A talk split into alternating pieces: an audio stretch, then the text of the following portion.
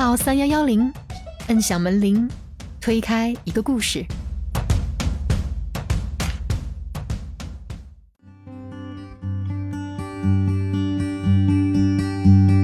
嗨，小伙伴们，大家好，欢迎来到我们的播客房号三零幺零，我是凡凡。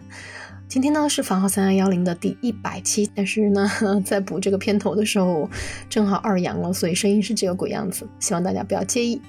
啊、然后呢，今天是我们三幺幺零第一百期这个特别节目，讲述的呢是四个因为爱彼迎不小心聚在了大理的人，分别是一个在凤阳驿生活了十年的民宿房东冰冰。他的秋园既是爱彼迎官方播客多年的首页图，也是刘亦菲和李现主演的电视剧《有风的地方》女二号的家。然后呢，第二个人是一个被爱彼迎裁员的前员工小鹿，来大理开了一家网红书店以后呢，又突然入职了大理某国有企业正在筹划着辞职的员工。然后第三个人呢是爱彼迎前广州的体验大使 Holiday，也是一位来大理一年，并且是一个严格意义上的数字游民。第四个人就是我，来大理借住在 Holiday 家里的客人。所以今天的节目呢，和已经火起来的副专辑体制内完全无关。就想来听副专辑内容的小伙伴呢，可以直接听五分钟以后会更新的第一百零一期。其实自从第七十二期节目以后呢，就没有再更新主专辑原来的旅行内容了。关于这一点，我其实一直是耿耿于怀的。曾经在一期主专辑为数不多的留言中，有个听友问过我，以后还能听到房东故事吗？当时我的回复是能啊，而且这个是我会一直长久做下去的一件事儿。这个答案虽然到现在呢还没实现，但是呢也确实没有改变。就虽然即使艾比把房东端退出中国了，我们现在却有了更多可以讲的故事，因为我和第七十二期的嘉宾林毅就已经开始在做这件收集原来艾比好玩的 host 这件事情。这个 host 不只是指民宿房东，更是体验达人。我们甚至已经做了一个展开曾经那些体验的小程序，所以我也在策划另一个副专辑，就是展开这些被我收集到的人和故事。说不定到时候那个专辑我就会叫它“房东社区”或者“旅行社区”之类的。然后节目详情里的第一句话就用：“如果你也认识 Airbnb，那我们就是好朋友。”所以今天这期节目呢，其实是我在去认识这些 host 的过程当中，在大理录制的。原因呢，是我们四个人被我攒局一起吃了一顿饭。结果聊起来的时候呢，就发现啊，冰冰在大理修房子的故事真好，小鹿在大理开书店和传市集的故事真好，Holiday 在大理做数字游民以及想去清迈做的生活实验真好。所以即使半夜三更，我们还是录完了这期节目，啊、但音质有所欠缺啊，先表一下歉意。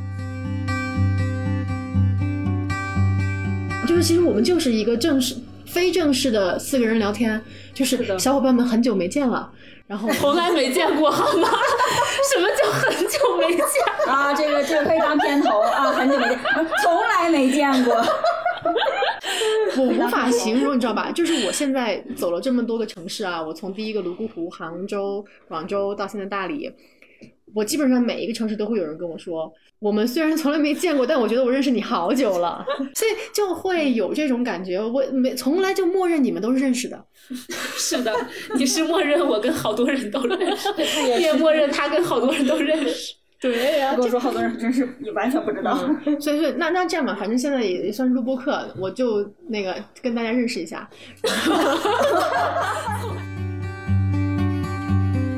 我们今天是这 样的，就本来我们四个人，其实我们有的人也不认识，然后就约着攒局吃饭嘛。然后嗯多吃亏饭了我凡凡是是多攒的局 多亏了你凡凡。然后吃完饭之后，就是我们刚刚聊到，就是冰冰在大理已经十年了，然后包括我刚来大理差不多一年左右的没一有，些你去年七月，啊，对呀、快快快一年了嘛。然后就是冰冰的一些经历，然后就勾起了我们三个的八卦之魂。这个形容的非常贴切。 嗯然后再后面就是我突然觉得，就是我们四个人还挺适合一起聊的嘛，就因是为突然聊起对对对，这因个为播我客们四个人都跟艾比有点关系啊、我先说一下，其实这期我本来是想聊体制内的，我是想把我们的小鹿拉来聊体制 内，因为作为一个刚刚被艾比营裁掉的人，然后跑到大理来开了一家书店，我本来觉得哇，他的风花雪月要开始 了，结果突然他跟我说，我入职了大理的一家事业单位，我说来，你跟我聊一期，结果我们今天突然因为冰冰的到来切换了话题，我们然后，然后，然后小鹿顺理成成章的又脱了一个大不是，你其实是给自己又加了一期。哦， 突然加戏，是的。然后就是我们都跟艾比营有点关系，然后我和冰冰还有 Holiday，我们三个人又同时生活在大理，我觉得就是跟大理也有千丝万缕的关系，而且我们三个人的感受应该还挺不一样的。嗯嗯，所以就是突然即兴临时起意，就决定录一下。我来大理是纯出差，嗯就是我是来工作的。嗯，来找我录播客的。不是他最开始他跟我说的时候是说他是来大理呃要来玩的，因为你跟我说你去广州是出差，当时是为了拉近距离，就是我说我是来玩儿的，那这个就是一个爱比营传统打招呼方式，对吧？实际上我心里难非道常我接清受度楚，那么低吗？ 我有那么的不包容出差的人，我我感觉大理的新移民对那种出差的都可能不太包容吧？你们不是那么讨厌游客的吗？ 我讨厌，只讨厌游客是很有可能这儿应该只有冰冰不讨厌游客。嗯，对，因为我挣他们兜里的 钱。不，我不是讨厌游客，其实可以这么说，我们其实不讨厌游客这个群体，嗯但是我们可能会不是很喜欢特别多游客的时候带来那种对我们生活的影响。嗯。我觉得还有一个就是，确实游客有一些行为是挺烦的，就是不是考虑整体的群体吧，就是我觉得还是部分的游客真的挺令人讨厌的。嗯，你要是开个店，你更能体验。我我他看有过店呀，我呀、看过啊，他有店啊，啊哦书店啊，在哪啊？在三文笔，三文笔是个他村，以一己之嗯一力个把村三文笔村变成了一个网红村，哦，不 不网红网红，我特别怕我们村成为网红村。啊，就是诶，呃杨炸炸他们好像 嗯哦，也对，那渣个渣在村我隔壁，哦嗯，，我们关嗯系很好的。哦哦哦，聊一个有可能我们不知道的人加个后缀。呃，它是一个咖啡店，就是早上是咖啡店，晚上是调酒，它是那个那个那个酒吧的调酒师。与此同时，他也是一个摄影师，然后他在大理很久很久了，哦很有名。嗯，很有名。嗯，哦，就所以就基本上我们老大理圈都认识。嗯，渣渣吧，对，嗯他有一次来我们咖啡店，他也很惊喜来到我们村，因为我们村确实是嗯呃原原先哈是很原始，是很很好看、很漂亮、很美的一个村子。嗯然后他来到这里，他很惊讶，嗯他也是，我感觉他也是有点有点懵的感觉，哇，这个地方我居然第一次来，呃，我们介绍一个村可不可以加个后缀？凤阳驿，凤阳驿，对， 凤阳驿我也去过，我去凤阳驿是就是去扎染，然后呢，我就看他嗯挺眼熟的，我说。你是那个杨炸炸吗？嗯他说，哎，呃，我是他的说我是，我说哦，呃，呃，哎，等一下，我想想啊，那个播那那个那个播客叫什么来着？禅语宇宙维修维修艺术，呃，那个姑娘也录了她一哦期，那那个播客特别特别值得听，叫什么名字？呃，但他是已他说经了直接冻结了，啊，嗯，他不他不做了，没事儿，以前都没关听系，过呀有。以前没有了，它下架啊了，下架，，对，这姑娘是很厉害、很聪明的一个，她涉及到的知识哇，真的是特别特别广。嗯她每一次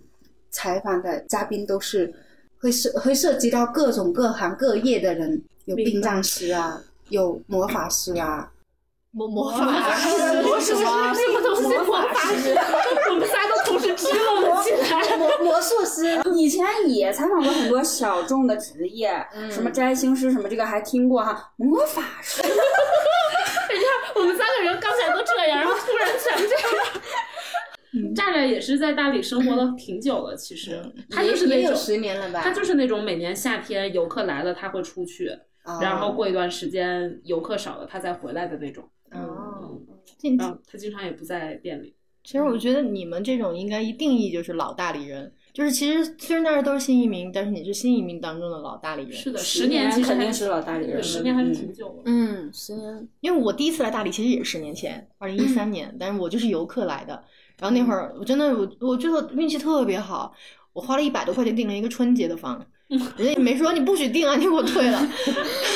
但是真的我就来了之后觉得感觉真的很好，但一四年来就发现变了，嗯然后加上一四年堵车都给我堵的。就是在漫山遍野红彤彤的一片沙沙灯当中，我后来发现不能再来了，所以我这么多年没来，这是第二，这是第三次了。但我觉得今年会出现这种情况，嗯就是我对今年暑期还有就是十一的预期，嗯就是你说的那种漫山遍你野堵先预车期红一下彤五彤。一，对啊，五一也是。嗯五一也挺夸张的，应该没事而且今五一的时候年五我一走了，而且今年五一跟三月接连在一起，地州上的人也会上班。对啊嗯，，八天的假，有个嗯屁！我天天加 班，好 吗？说你了吗？说大理呢？对，大理是就是三月街会放假的嘛，然后五嗯一也会放假，刚好连在一起。就是有一些正常来明讲确自，己对的嗯正常来讲，我能休个将近十天，还有周末嘛。你是要坚持到底吗？就是我从四月二十八号到五月十五号这个期间，连轴转一天都不能休息。嗯你你能不能给我讲讲，你到底是什么样的心理机制， 让你从一个外企辞职以后跑到这儿来当一个事业单位的工作人员？就是我觉得最开始肯定是缺钱，因为我到年底的经济压力特别大，就是我要还车贷，然后我自己的社保要，呃就是那个那个商业保险要交，我给我爸妈买了保险，嗯然后刚好去年就是年底公司的赔偿金也花的差不多了哈，就是这个嗯保险交完，我肯定是要出去赚钱了，所以我就未雨绸缪，我就先去找工作了。但我觉得我运气比较好的是。就是我刚动了找工作的这个念头，我嗯就看到了这家公司招人，就投了简历，就很快就面试流程全走完，就告诉我可以入职了，我都没有投别的。你怎么又是这家公司？它是一个事业单位还是一个公司？它是个公司，它就是它怎么某讲事？业单位下属公司，嗯、对，应该是这样的。国有企业。对国有企业，嗯，泛体制内，但其实我们公司是没有编制的，就是它它它嗯其实就是一个创业型公司，就就跟我刚刚说的那个其实也也有点像，就是当政府要去做一个什么事情的时候，他绝对不会直接我咔一笔钱砸过去，就我觉得这个路径太直接，就是太蠢了，嗯就政府一定是特别迂回的。筹措一堆资源，然后组建一个公司也好，用一个很迂回的方式把他的那个目的去达这个成。能播吗？而 且我也没有说具体是啥嘛。啊而且与此同时，他可能不是这一条腿走路，他想做的这个事情，他会分好几条腿走路啊。嗯我们就是其中的一条腿而已，嗯嗯。所以作作为这条腿，你现在工作状态怎么样？就很累啊，很烦啊。就是我觉得，本来来大理是风花雪月的，就好像我我我觉得我可能最初也没有设立那种风花雪月的预期，嗯因为我一直也挺闲不下来的嘛。就是我七月份来了大理，八月份就租了房子，拿到了铺面，就开始建书店了嘛。你也知道，嗯上次聊过。嗯然后九月一号书店就开门了。然后后面就是天天在书店差不多待了两三个月，就就意识到马上要到年底就会迎来这个经济压力，就去找工作了。结果就找上了嘛，然后就开始去上班了，就一直到现在。所以其实我来大理好像也没有风花雪月过，嗯，一直在为大理的建设做贡献。哎呀，我希望我下个月能辞职顺利。对，by the way，下个月他要辞职了。嗯，你呢？啊，我辞职，没说你辞职， 因为我前两天辞了一个，哦，嗯他有很多职，是啊对，就是 像数字游民啊。对，数我字觉游得民 holiday 还是挺典型的那种，就是就是理性数字游民，因为数字游嗯民有太多不理性的了。之前我也聊过，其实我，但是他他跟我说，他昨天就跟我讲，他说他想聊一些数字游民的困境。嗯，我是很想听这一期，但是还没聊，快聊吧嗯对你。我我是我是想做一个专题，然后刚好有一些其他的朋友可能也在做类似的东西。嗯呃主要是我自己作为一个数字游民，我已经接受过很多各个大学的那个呃，就会他们有一些研究，有一些课题。今年从去年开始非常非常多，所以我自己已经接受过很多个访谈了。我觉得哦，这个东西其实有的聊，包括有些时候你跟那些很学术的那些他们真的要做研究的那些学生啊，或者是一些。包括教授什么去聊这个问题的时候，你会发现，其实他们的关注点很少关注数字游民的困境，嗯嗯嗯，其实挺少的。可能因为现在大家都还停留在对数字游民是一个新的领域，我们先去问问他们，你们过得开心吗？就是我觉得是这样的，就是我我有一个我觉得都不能算偏见了，慢慢的，我一开始觉得是偏见，到现在我觉得就是有点是事实的一个，就你会发现所有关注数字游民、吹捧数字游民、在美化数字游民的这些人，全部是要赚数字游民的钱的这些人。他们之所以美化这个概念，是想让他们住到你的共享住宿来，来你的共享办公的地方，然后来你这个地方租房子生活下去。就是哦你你去看你就知道了，所有美化这个概念的人，全部是要赚他们钱的人。然后要么就是告诉你哪些工作是可以远程办公的，哎，我来培训你，又售卖了一道培训，就是你去看这嗯个商业逻辑就知道了。就数字游民之所以火，是因为它有利可图，可是这个利并没有。发生在真正在做数字游民的这个个体身 上。嗯，就是它是一个，我觉得它是一个商业的行为。我反正我觉得艾比银行也干过这事儿，老吹捧数字对游呀、民对呀、生活对是呀、可以怎对呀、么是啊因为艾比嗯营赚钱啊，就是就就是是你你就是要赚这些旅居的人的钱、啊。对呀、 对呀、就是其实你说到就是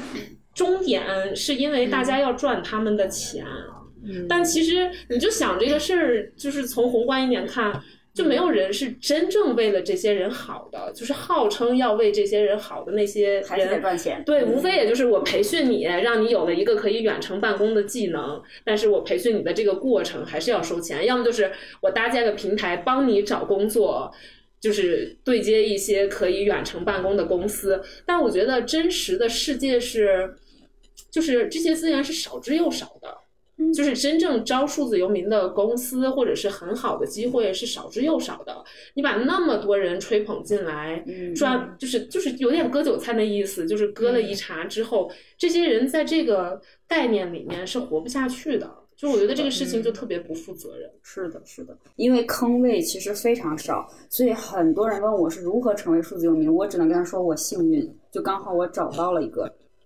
就是我是觉得有很多呃岗位也好，它不是非你不可的，是的，只是你刚好就是投了一个简历，然后人家看到了那个时机 OK，然后你面试，然后人家就你可以。但实际上可以做这个事情的人非常多，但这个坑位其实很少。但你说真的是什么样的人都可以通过一个远程工作就成为数字游民吗？我觉得当然不是啦。嗯，我我我严重同意这一点。就我觉得现在就是有一些年轻人、小孩儿，尤其刚毕业的应届生，还有那些失业了的人，就是被这个概念给欺骗了。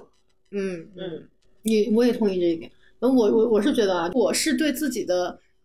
能力各方面的认知，其实我很清晰。我知道我是一个刚从公务员辞职的人，我嗯没有什么可以在社会上跟别人竞争的技能。我还是更倾向于我如果一年以后，因为我跟我老公商量过，嗯我可能打算就是现在是一年我不找工作，算嗯 gap 一下，嗯然后这一年之后，我可能我还是会倾向于我要去重新找一个工作，或者是嗯至少要我我我有点想再重新读一个书或者怎么样。嗯我觉得其实这些都是未来有可能去的方向，但我一定不是说能够天天想象这些山与美好，然后怎么怎嗯么样的东西。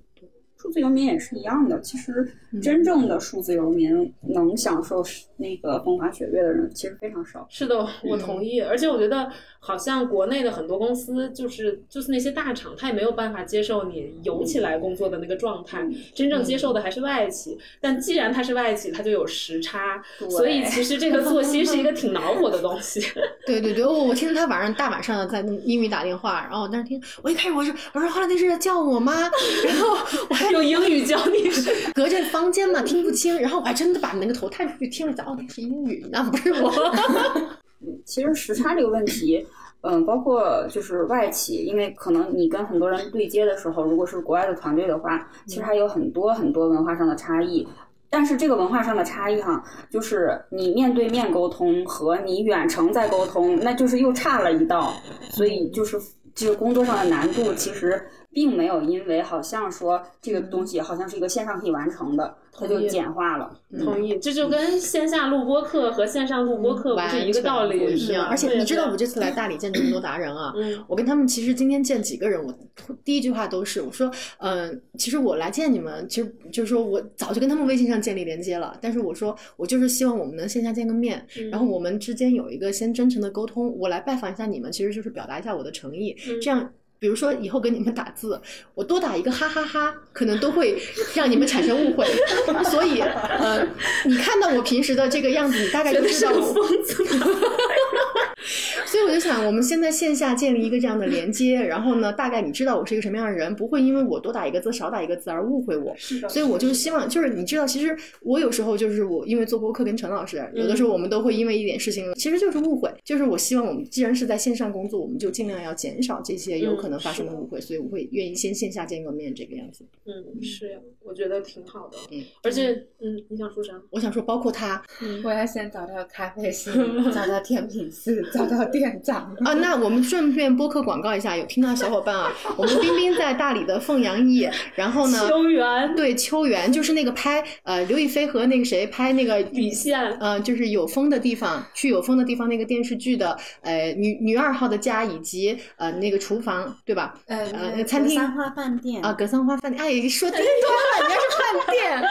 然后在这嗯次第对这个这个这个这个拍摄地，如果有人愿意来当店长啊，呃，当咖啡师啊，甜品师嗯、都欢迎跟后台联系，我们那个有邮箱，自己自己打。呃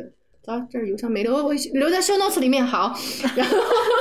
可以可以可以联系，可以联系，对，欢迎嗯小伙伴踊跃参与。对对对，我们冰冰可马可上爱了旺季就要到哦了，因为压力很大。但我觉得其实他俩就是还挺极端的，我觉得就是也不能说极端，就代表了新大理人吧。嗯，就是对完全不一样的状态，对因为对你看，十年前我觉得很多人来大理，就是那个时候大理没有那么商业化，或者说旅居大理这个概念没有那么火，就大嗯家真的就是可能你因为各种各样的原因来到了这个地方，就很容易扎根生活下来，因为那个时候院子啊、房子都没有那么贵，嗯嗯 啊，嗯听然后说你今天看涨了一波价，对，就你看，像你们还有就是炸炸他们，就是前几年享受过那个清静的生活之后，就会把这里定义为家，就是能归属下来。然后基本上我认识的很多十年以上的大理人，他们已经就都有了自己的。怎么讲呢？就是谋生的这个方法，无论是开客栈、开餐厅、做瑜伽，什么做各种各样的事情，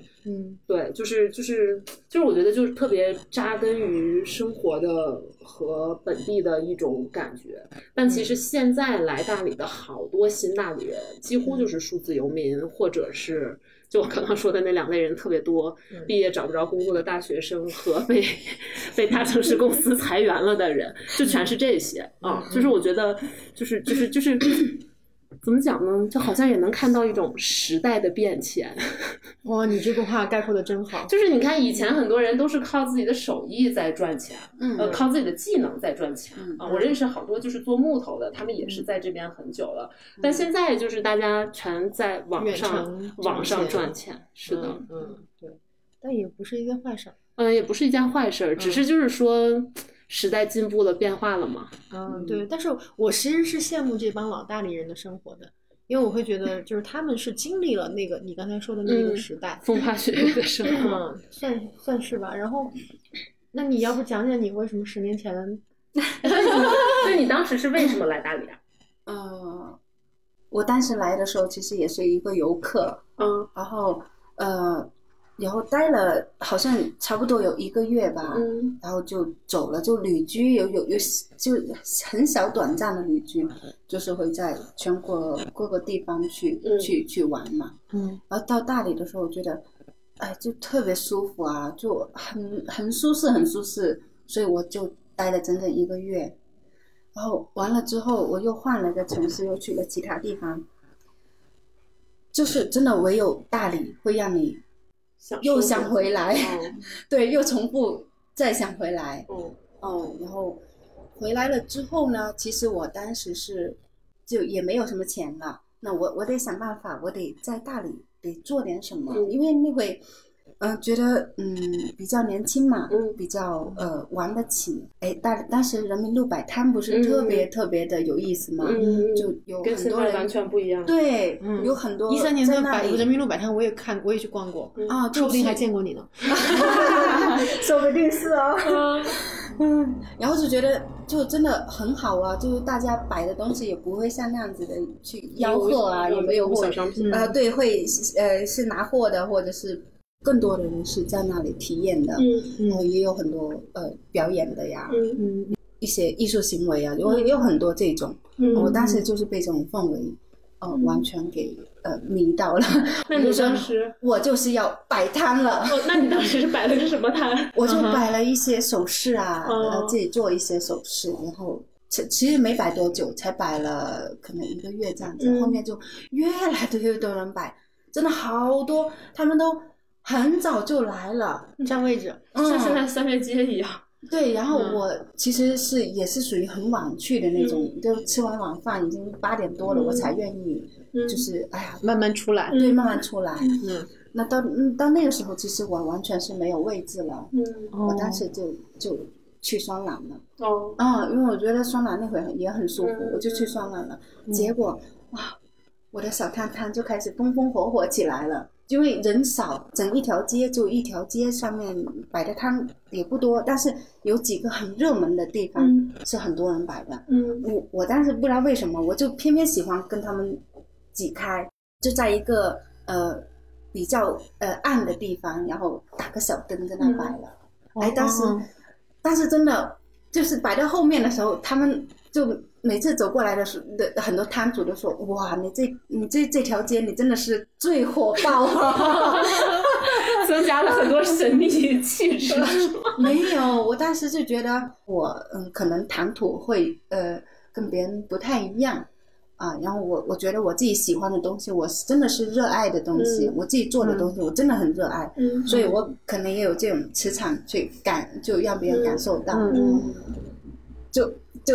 源源不断的，我的小摊上一直都有人来嗯买。我觉那得你你的磁场真的很不一样。我发现啊，就是以前在爱彼迎认识的这帮人里面，有几个人让我觉得磁场特别不一样的。一个是那个 Cat，就是他让我一看到他，我就会觉得我靠，这个人有魔法。然后魔法师是吗？你是另外一个，我我有有种什么感觉啊？就是说我一看到你，我当时第一反应就是我靠，你这个女生好美啊！呃，她不是那种美的，就是什么网红脸啊那种啊，她就是她她如果做咖啡，你就觉得是最美的咖啡师；她如果在打扫民宿，她就是最美的民宿房东，就是那种感觉，在那儿摆地摊儿，那你就是最美的地摊摊主，没有说你。我觉得他身上有一种我认识的很多，其实，在大理生活挺长时间的朋友身上都有一种那种特别沉静的气质，就是就是那种不急不躁，然后你觉得这个人特别静得下来的那种气质嗯跟嗯感觉，我觉得跟我现在工作的状态挺不一样的，就是我觉得我现在还挺燥的。 是我们俩是一个状态，然后我看他，我就特别开心。就是我昨天在他那儿帮他端咖啡那个盘子啊，嗯就送几杯咖啡，送的我特别高兴，你知道吗？就是有一种我我我我来大理第一天，后来你带我去了七零六的那个活动，嗯我们在那儿练书法。嗯 哦然后那写字的时候，我觉得哇，好开心啊！终于静下来放空了。虽然晚上我也为此付出了代价，但是，对，就是改改了很多东西嘛。然后呢，嗯、第二天，呃，爬了个山，跟着那个裁缝去徒步，哇，我也觉得哇，又放空了，而且晚上回来要干活。跟跟，关键是我还有对比，你知道吗？就跟我一块儿去徒步的那个女生是个律师，从头到尾就在那儿。法官说这个不行不行不行，那个不行，我不能去出差，我现在还在团建呢。我说你在团建啊，在大理团建？对呀、我在团建。我说你在团建，你还要接那么多电话？他说是呀、有他的对比，我就觉得哇塞，我的这一趟真轻松。 然后。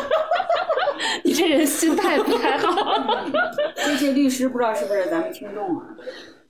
哎呀，遭了家族 刑。然后徒步回来，我就去冰冰那儿了。本来也是觉得，哎呀，可能待会儿又要开始工作了啊，因为到冰冰那儿想的就是我要去拉萨自我体验达人。本来是进入工作状态的，然后突然觉得这可以端咖啡，那你要不开一个体验，就是帮冰冰端咖端咖啡。 你这么一说，我突然想起来，因为因为我之前也是学了一段时间咖啡了，然后就很想说找一个咖啡店做学徒嘛。但是我当时我的想法是，我是为了去练技术的。然后他昨天跟我说，哎，你可以去体验当那个一日店长。我想说，店长应该是就是挺多事情要处理的，我是只想去那个。然后呢，那个是啥？那个冲咖啡，冲咖啡本身，冲咖啡本身。 我们这哎个因为因为我刚才做了一个动作啊，所以呢，不是不是那个不能说，是刚才是冲咖啡的意思啊。然后呢，他就说你应该体验那个就是那个去服务别人的过程。然后我我现在才知道，就是因为服务别人的时候，对你来说是一个放松。嗯，有这么一个点在里边儿，嗯就是我去服务别人的时候，我会很开心，因为我本身其实是一个喜欢跟人交流的人。嗯，是就是我去端个杯子给人家，人家跟我说个谢谢，然后还会说不定就是有时候会聊两句，然后都会有一种哎、诶其实挺开心的感觉。另外还有一点就是什么哈，我发现我在冰冰那儿端咖啡，没有一个人会把我和冰冰就是呼来喝去的那种，每个人都很友好，我觉得这个也是一种磁场的关系。嗯，冲咖啡、端咖啡其实都是一个很简单的事情，但是如果你当了店长就不一样了。因为我我是觉得在冲咖啡的时候，你真的是看它那个水流，看它那个，就你是可以非常专注的，所以我现在对这个事情会比较感兴趣。哦，不不行，当店长好。我们这期节目还要帮冰冰找店 长，我笑死。在冰冰那儿当店长也很好，冲咖啡也很好，去民宿当那个管家也很好。我小秋还会建房子，去帮小秋建房子也特别好，你知道吗？ 所以我这两年，冰冰自从当我房客，我这两年每次跟冰冰发消息，她回我的全是凡凡，回你有点慢，我在修房 子。但确实 是我告诉你们，此时此刻我我老公在家里面拆房子，就确实是，我觉得村里的老房子时不时的就要这里动一下，那里动一下。我跟你说，就是半年一小修，嗯每年是一的大修。是的是的我同意我我同意我我每一次在修房子的时候，我就觉得，嗯，我可能是这五年内、嗯这十年内，我绝对是最后一次在修房子。然而每次说第二年又开始了这种活，然后第二年我又是这么觉得的，第三年又是这样子，就是嗯我感觉是中了一种魔咒的感觉。但我觉得这个是一个完美主义者的做不法是呀。这可能是魔法师给你下的，每年循环自始至终，贯穿的一期播客， 我们这期播客的那个 BGM 应该是噔噔噔噔噔噔噔噔。可以。但确实村里的房子就是这样的。我觉老得那房些子就是这样是的，是的。老房子真的需要每年每年的去维护，是因为比如说它的瓦顶啊，嗯它每年都会老化，嗯日晒雨淋的。是然后那个还有那些木头，对，然后老房子上面还会长草，嗯，对还会对对长对各种植物。对对对对对你拔它呢，它就 松了。对对对对然后就开始出现了各种漏雨。是，的，是的，是的，是的。反正我们家就是，呃，外面下大雨，里面下小雨。就老房子房顶上经常长很高的草，我住的院子和书店的老房子上都是一年草就长得特别高，然后就得上去处理，对每年都要上房顶， 对，我真的就是每年都得去弄。对嗯那时候就需要找一下剪瓦工，嗯帮你剪剪哪个瓦是破的嗯，是的，是的，是的，是的，是的。就嗯而且老房子的那些木头，就是因为大理光照又特别强，嗯特别干，哦其实木头很容易裂的。对然后裂了之后，它那种就是交叉的那个地方，其实就很容易松动，还还蛮危险的，就经常要时不时的加固一下，我感觉。不会哎，加布还好哎，因为也有雨季的嘛，嗯，它是在切磋着来的，所以嗯，还好。这是它变形会对我家的嗯那个楼梯，时不时的就要换一块板子。哦，会翘翘翘起对来我家那个是吗楼梯是户外的，就是室外的，风吹日晒雨哦淋那的，那对，时不时的就要换一块那板肯子。定，那肯嗯定要。我好羡慕呀！你在大理有这么多处 房啊产，对，短短所以要工作养 啊。这种这种一般都是富婆才这么说啊。嗯然后炫个富，哎，我要养房子，没办法， 好凡尔赛 啊！然后我上次跟一个朋友讲，就是他问我在大理住哪儿，然后我就觉得很复杂，我就大概给他讲了一下，因为我现在就是在下关工作，有一个公寓，然后银桥有个院子，三里还有一个书店，就相当于我要交三份房租嘛。然后我给那个朋友讲完之后，他说：“你这不就是狡兔三窟 吗？”说嗯，有点道理他。还好，他没说，他说，哎呀，我要还三个 房贷。还好不是房贷，不然我要疯。 Holiday 这个房子也不便宜啊，是呀、 是呀、但我我觉得他这房子其实住着很舒服哎，嗯，我空觉得间也是大嗯这空间样大的因为我刚开始来的时候呢，呃，是我没有来之前，我也是有一个要在大理有一个院子的梦。嗯然后来了之后呢，我其实发现这个房租的价格其实不在我的预期里，就是可能我有能力去租这个房子，但是我没有能力去来回总是修它，包括它。就是改造的这个钱，我觉得其实改造是一个非常大的投入。嗯，所以后来我想想，可能我还是，呃，租一个，就是我比较省心，可能它单价就是月租的贵一点，但是我比较省心，嗯，可以不用花特别多的时间去打理这个房子本身，可能对，因为你这个算是一个很新的小区对里面的一个大平层，嗯然后有三个阳台，是的， 对，有一个可以烧烤，是的，嗯不要说可以烧烤，就是在有院子的人面前，不要说那个阳有一个阳台可以烧烤，所以我们对面这两人都是有院子的。对，就是有鄙视链在的，没有没有没事，你鄙视我一个在成都住小鸽子楼的， 还是你有可以鄙视，可以鄙视没有问题。其实我觉得，嗯，一定要去体验一下老房子。其是实的它住嗯起来真的很舒服，冬暖就夏是凉，冬暖夏凉，而且嗯嗯呃，你感受到、体验到的完全跟这样子的楼房是不一样的。嗯嗯所以如果是我，我出去住的话，嗯、我肯定是要找就当地的那种老房子啊，这种这种体验真的很嗯嗯棒。对你说的这个是对的，因为嗯就是之前我，当时我第一次就是来凤阳，不是裁缝带我进来的吗？嗯然后我还问裁缝，我说这种土层是不是冬暖夏凉的？裁缝居然跟我说不知道。 他一个领队达人，他居然跟我说不知道，但是但是我猜应该是，嗯而且我会觉得什么呢？就是你知道，嗯，就是之前说那个泸沽湖那个文青啊，嗯呃，加个后缀啊，就是一个我们爱民，其他的在泸沽湖的房东特别嗯牛逼。然后呢，他那个房子也是用他的这些比较古老的材料建造的嘛，所以当时就体会了一下，我就觉得妈呀，我一定要去每个地方都要体会这种老房子。对，跑不非掉常的非常嗯值得，因为你可以用也不是很多的钱啊，嗯就能够体验这种房东这么辛劳呃造出来的房子，我觉得真的是、嗯嗯嗯这个价值真的，嗯，不一一样嗯旦比如说一旦嗯、它上到了一种，比如说啊、我要开更多的民宿啦，我要开更多的酒店啦，那可能又不一样了。所以我觉得嗯爱彼迎的存在就是能够让更多的人体验到这种老房子。嗯嗯，我觉得你看见一个被爱彼迎裁掉的前员工说这句 话，对着这里说，对着你 说，但我觉得他他他他心里在， 对不是我干的呀。是的，我我来大理租我现在住的那个院子，我不记得我上次有没有跟你们说过了。其实我就是有那么一点点所谓的情怀在，就是我租的那个房子，我我我我我不是像其他人来了大理之后现看房子，然后现去找，嗯我就是在。因为公司要退出中国了，我就在公司去，就整个网页上去看，有嗯的那种其实一两居的，可能它大概率爱彼迎撤了，它就不会做其他平台了。然后我当时简陋，对我当时的想法就是，我觉得他们一定可能会长租或者月租，就是我比较想就是让这个房子延续下去嗯啊、然后然后我就找了一个我觉得还挺不错的，然后我一问。就反正我看他那个页面的状态哈，嗯就大概就是要转让，哦 然后我一问他，果然就是说那个爱彼迎撤了，我可能就不做了。我说那嗯你可以租给我，然后我就租了。所以我来大理租房子非常快，哇，我好几乎、顺利我哦几乎没有去村子里，好聪明哦嗯就是我几乎没有去村子里看其他的那些，我就直接在平台上找了一个即将就吃下了一架的个信息房子差呀。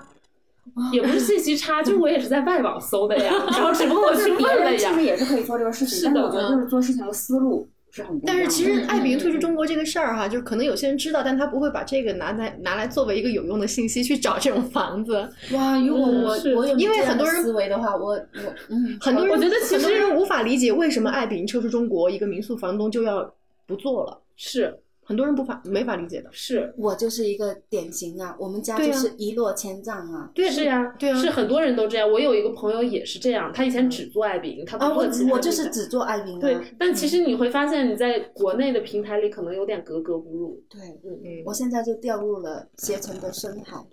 但我其实有一个特别好奇的问题，就是因为你们现在也挺火的了嘛，嗯，嗯，就是到处应该都搜得到，流量应该也很大。但是，就是如果那些令人讨厌的游客，就是流量疯狂的冲击你，就可能他会把你家门口堵得水泄不通，就是或者他会把你村子里面堵得水泄不通，或者是在他小别红人书给他写差评，不，我觉得这个都还好。我觉得就是别人在，就是就是有一些不太尊重的行为，就比如说就在你门口拍照，觉得你这就是一个拍照打卡的地方，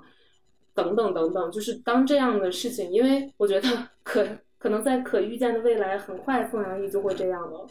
就是如果这些事情出现的时候，就你会用什么样的心态去面对他们？或者是你你有预期过、有预想过这样的事情吗？嗯，我现在我感觉我的接受能力其实是在放大、放大、放大。只就是还有一些特别嗯素质特别不好的话，嗯我我我也会很反感的。嗯啊那我也会采取一定的方式来来呃拒掉。就比如说，呃，我们家二楼嗯因为是老老门板嘛，没有铺水泥的，就是一个老木板。那比如说有有些客人就是要去参观，就是像打卡似的去疯狂拍照参观，嗯嗯那我会停留在一一楼你可以拍，但是二楼你就不要上去拍了。那因为二楼有很多客人是坐在那里喝咖啡的，嗯你不停的有一些客人是啊，是啊会走来走去，是的啊而且是的还还有的客人会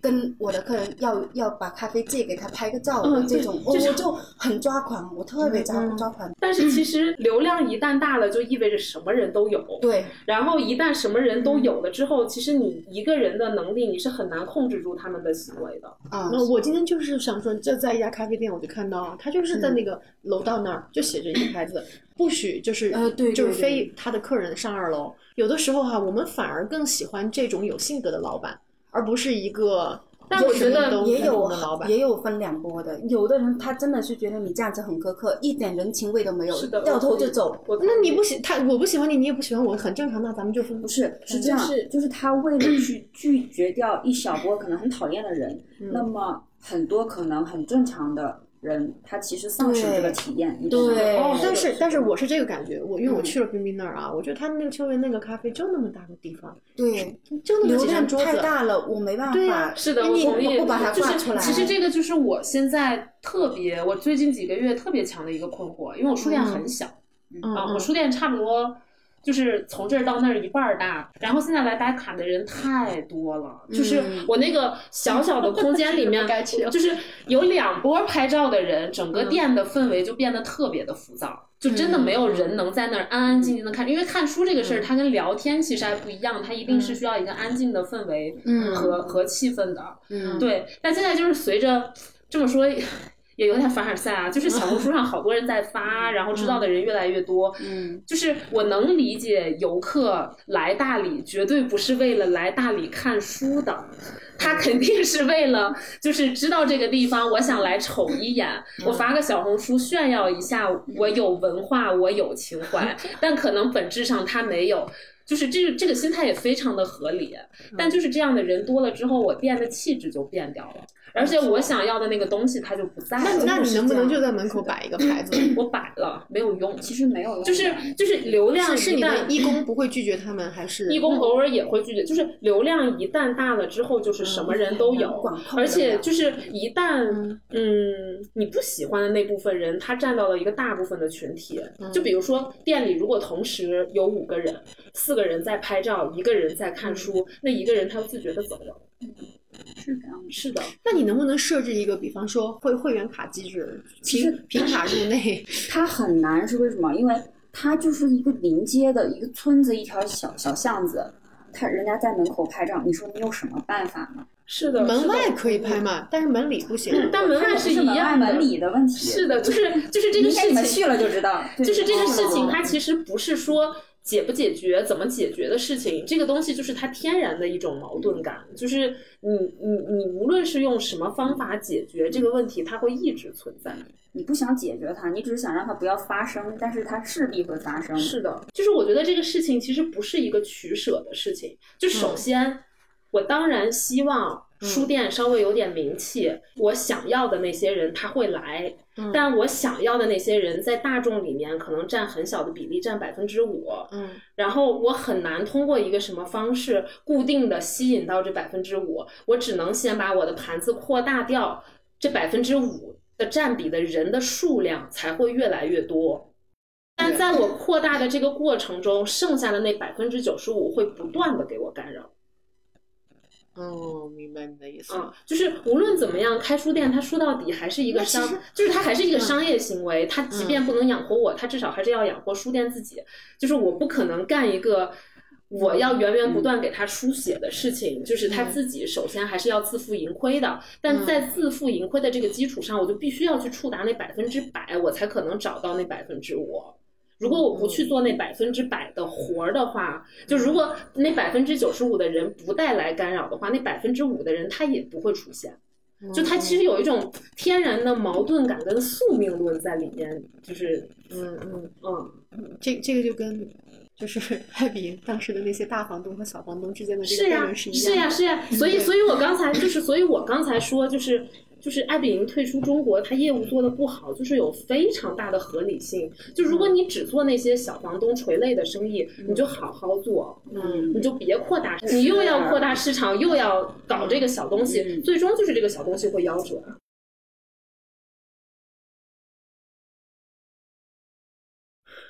嗯，那我们就下一个话题。刚才其实我们在饭桌那儿已经听到那儿了，就是冰冰说她遇到她老公那天是被她一个朋友带到了她现在每天都会工作的秋园咖啡那里去。是，而且而且他，你刚才有一个形容词是什么来着？就是你说它是一个特别特别浪漫的故事，还是特别什么的故事？啊。如果当时是在跟你们聊这个话题的话，嗯、我可能会触动会很大很大。哦，她说她会哭着跟我们把哦这件事情聊完。对对对对是，所以是为什么那么动容呢？呃，是是这样的，因为呃，秋园那个呃民宿的那个院子呢，是我先生自己搭建的，嗯，就是他原来真的是一片废墟，你是从地基开始搭的吗？呃，嗯，残崖断壁，嗯，哦就是它的主楼那块嗯是、是原来是有有有有有一些的，嗯嗯，就是房顶啊，它还嗯有、就是被那个呃藤蔓全部覆盖覆盖了，嗯但是它上去清理藤蔓的时候是卷了一大卷一大卷草滚下去的，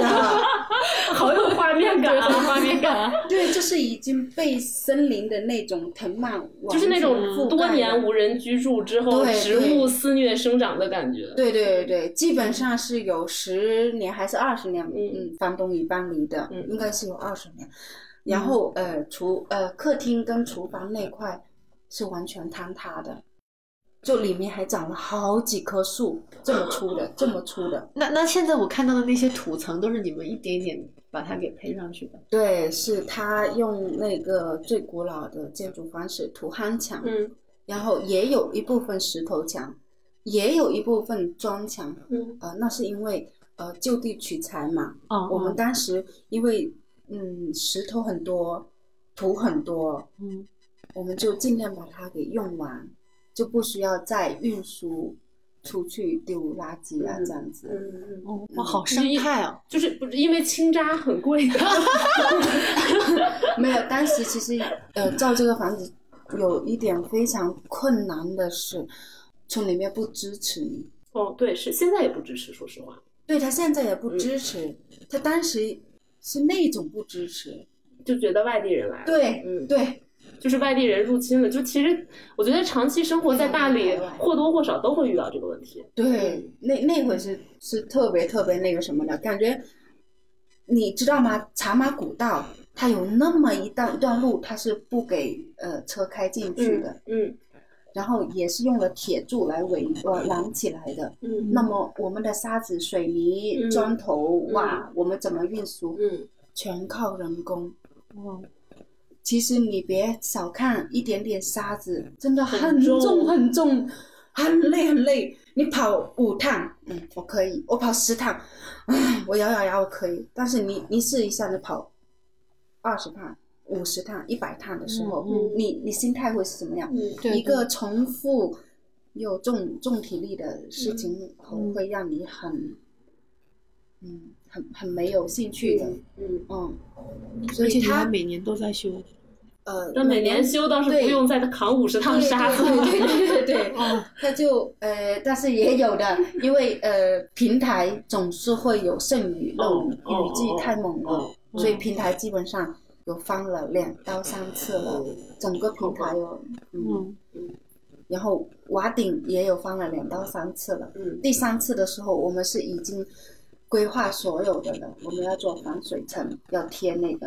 那个什么，然后再钉木板，嗯再那个什么什么，嗯就层层的那个。然后现在我的客房是不会漏雨的，对，放心，感觉就是一个软 糖。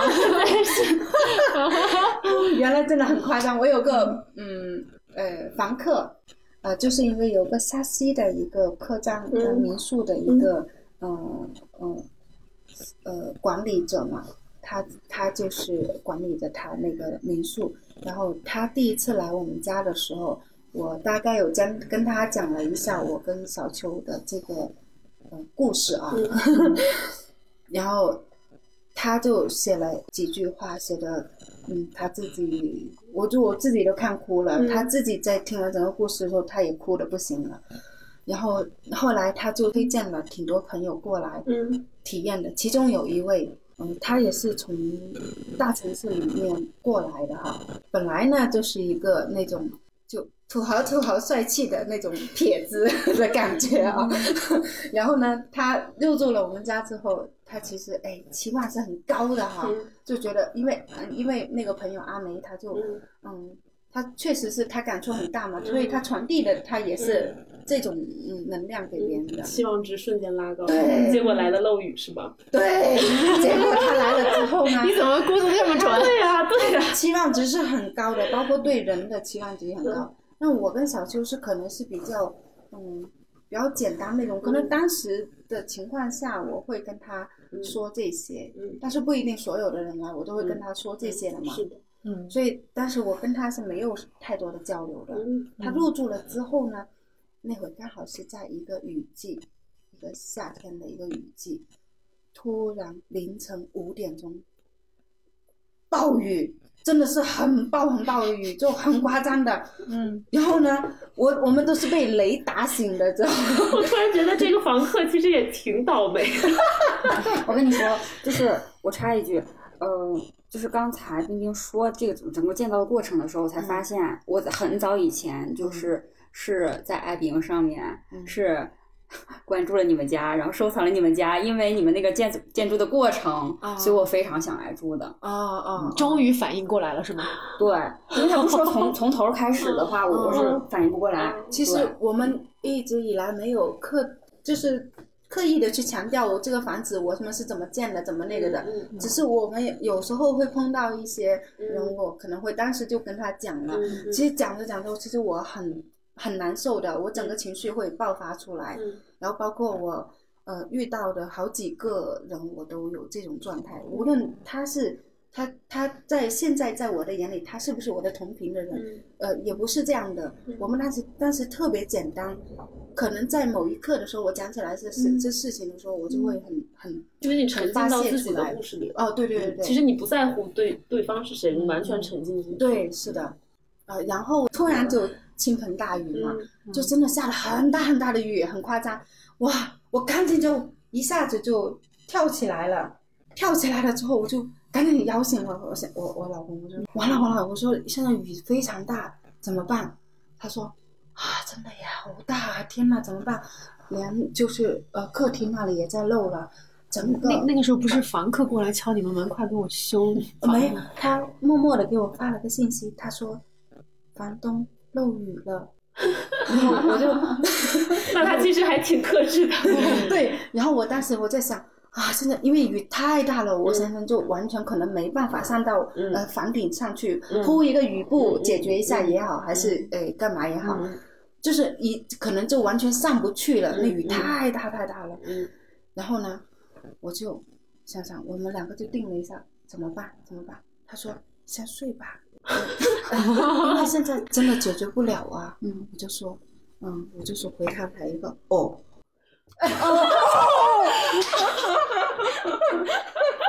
对呀、我觉得这个房客好倒霉啊！房东下雨了， 你 看哦半，而且是半天， 半天之后收到回复哦，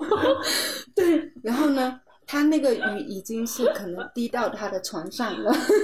呃，然后好像是也有说滴到脸上的这种状况。 我我当时其实我没有我没有想太多的，我们也我们也没有太多的什么服务意识啊，呃，我要怎么样？我我其实我们内心是很很很很内疚，然后也不知道该怎么办，但是现在没有办法呀，嗯所以只能睡呀、对，只能只能明天再解决啊。嗯，然后呢，到了第二天之后，我这个朋友他说，嗯，我要可能要提前退房了。我说好的，那他就提前退房。然后可能在过程中，我们有呃有在我们家吃了饭啊，还是干嘛的，有有简单的这种。没有太多的语言交流，但是会有简单的接触嘛。嗯嗯，然后过了蛮久的，可能两三个月之后，他突然又来找我们了，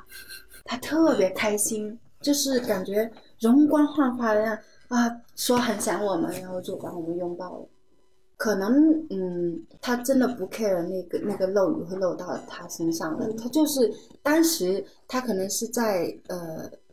另外一种身份、另外一种体验的时候，他会觉得嗯不舒服，但是他回过头回来的时候，嗯，可能会对我们两个人的这种感觉，其实他是有点，他可能自己内心会反馈的是，嗯，我对他们有点苛刻了，因为他本身，嗯，他来这里他的期望值可能是，哎，我入住了一个很很 OK 的、呃、很好的很高端地方，的对地对方对，嗯呃，然后各方面服务，还有你的人，你的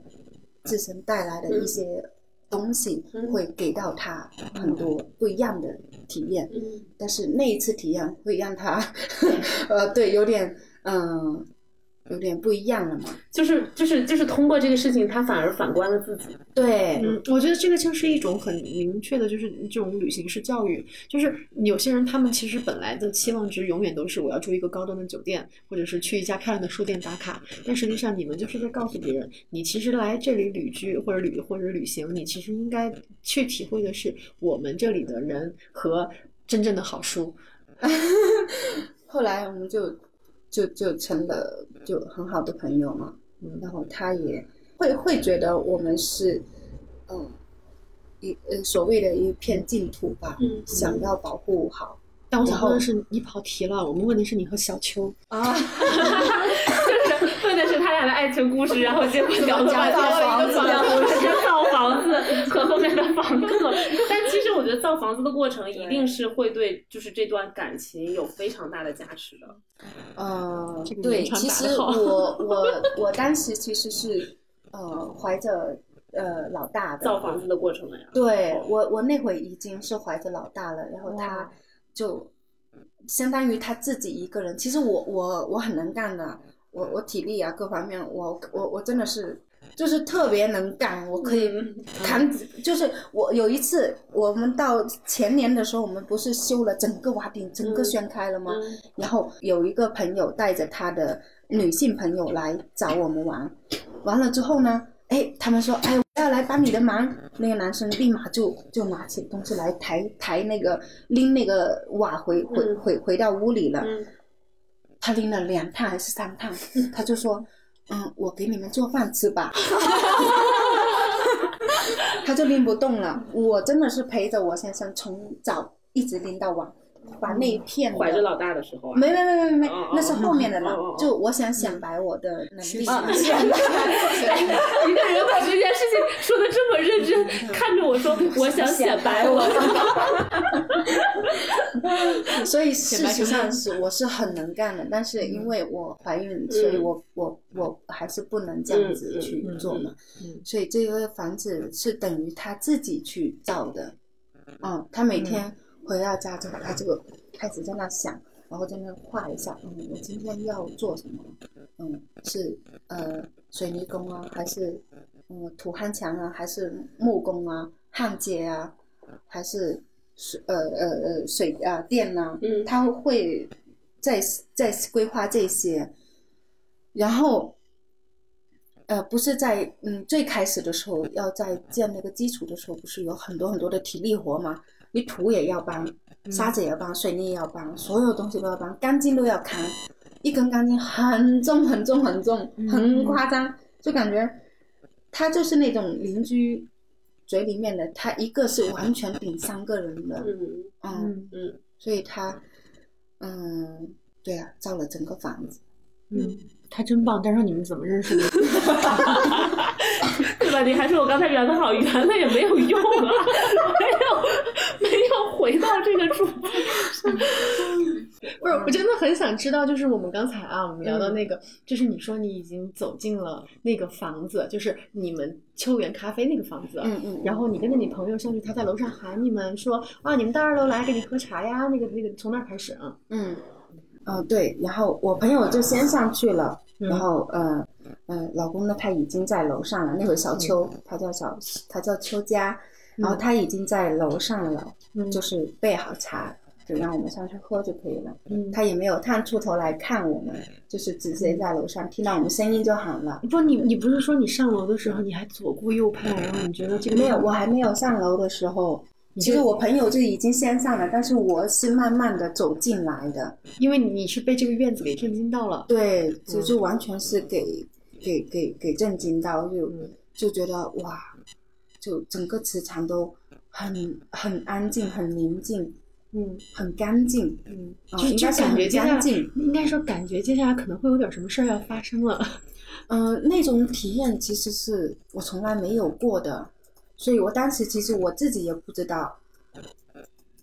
就是我我我也不知道我将哎、嗯我接下来一是会发生什么，我没有那种期待，脑子是一片空白。嗯嗯嗯真的是。但是但是，其实在比如说，如果这是一部电视剧，嗯拍到这儿的时候，BGM 一定变了， 嗯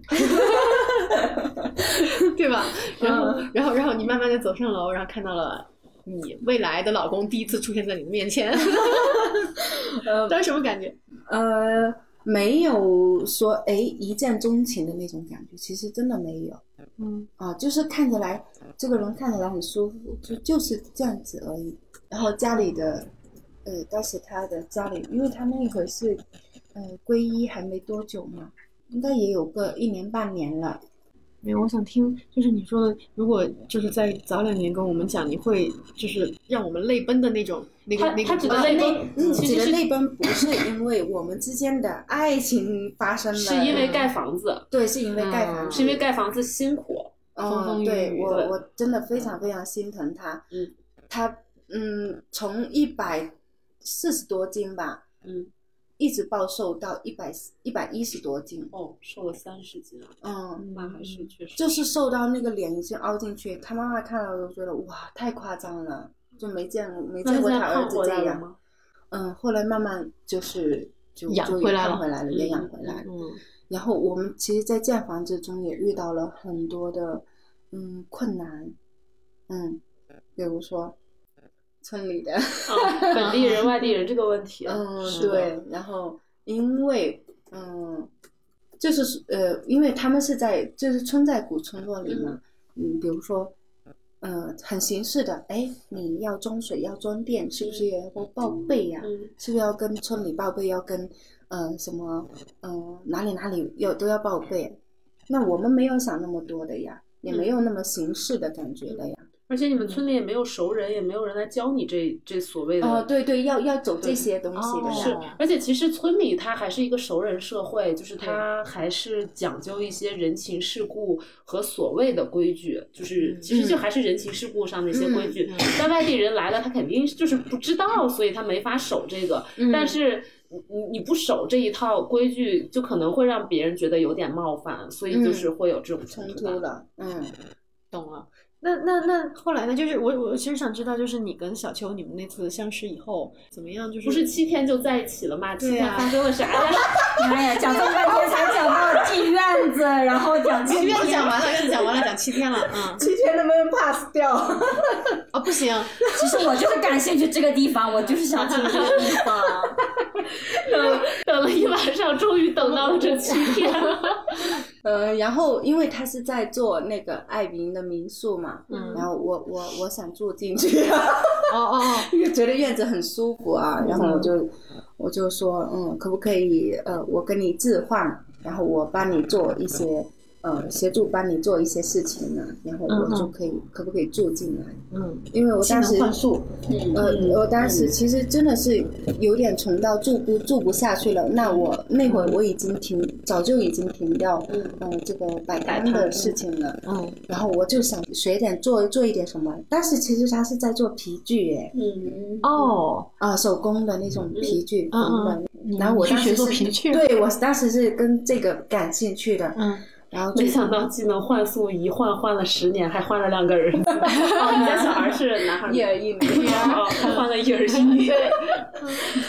不是那七天都做皮具了， 呃，七天在谈恋爱啊，大姐！ 今今天没有没有确定关系，嗯什么做了七天皮具，第八天终于确定了关系。够够，然后呢？对，然后我们在比如说在很小的细节，就一起做饭的时候，比如说我在呃进那个客厅的时候，我会把房间灯关掉；我进来房间的时候，我把客厅的灯关掉。嗯这种小小的这种行为，就觉得、他觉得很好了。嗯，然后怎么还不好意思？小秋又不在这儿，你不好意思个 啥？他会听到是吧？不发给他听，不发给他听。对，然后我们就确实是很快的确定、确定了要在一起。因为是合适的人嘛。嗯对，是对很合对适其的实人。而且我觉得合适这件事情，你就是会通过细枝末节的啊点来体现。就是我觉得合适其实永远不是什么就三观，我跟你谈理想，我跟你谈什么，其实就是生活的细枝末节。 嗯嗯嗯，嗯，对，但是那嗯你也跟不这个一人定。我跟我老公就是谈三观那种。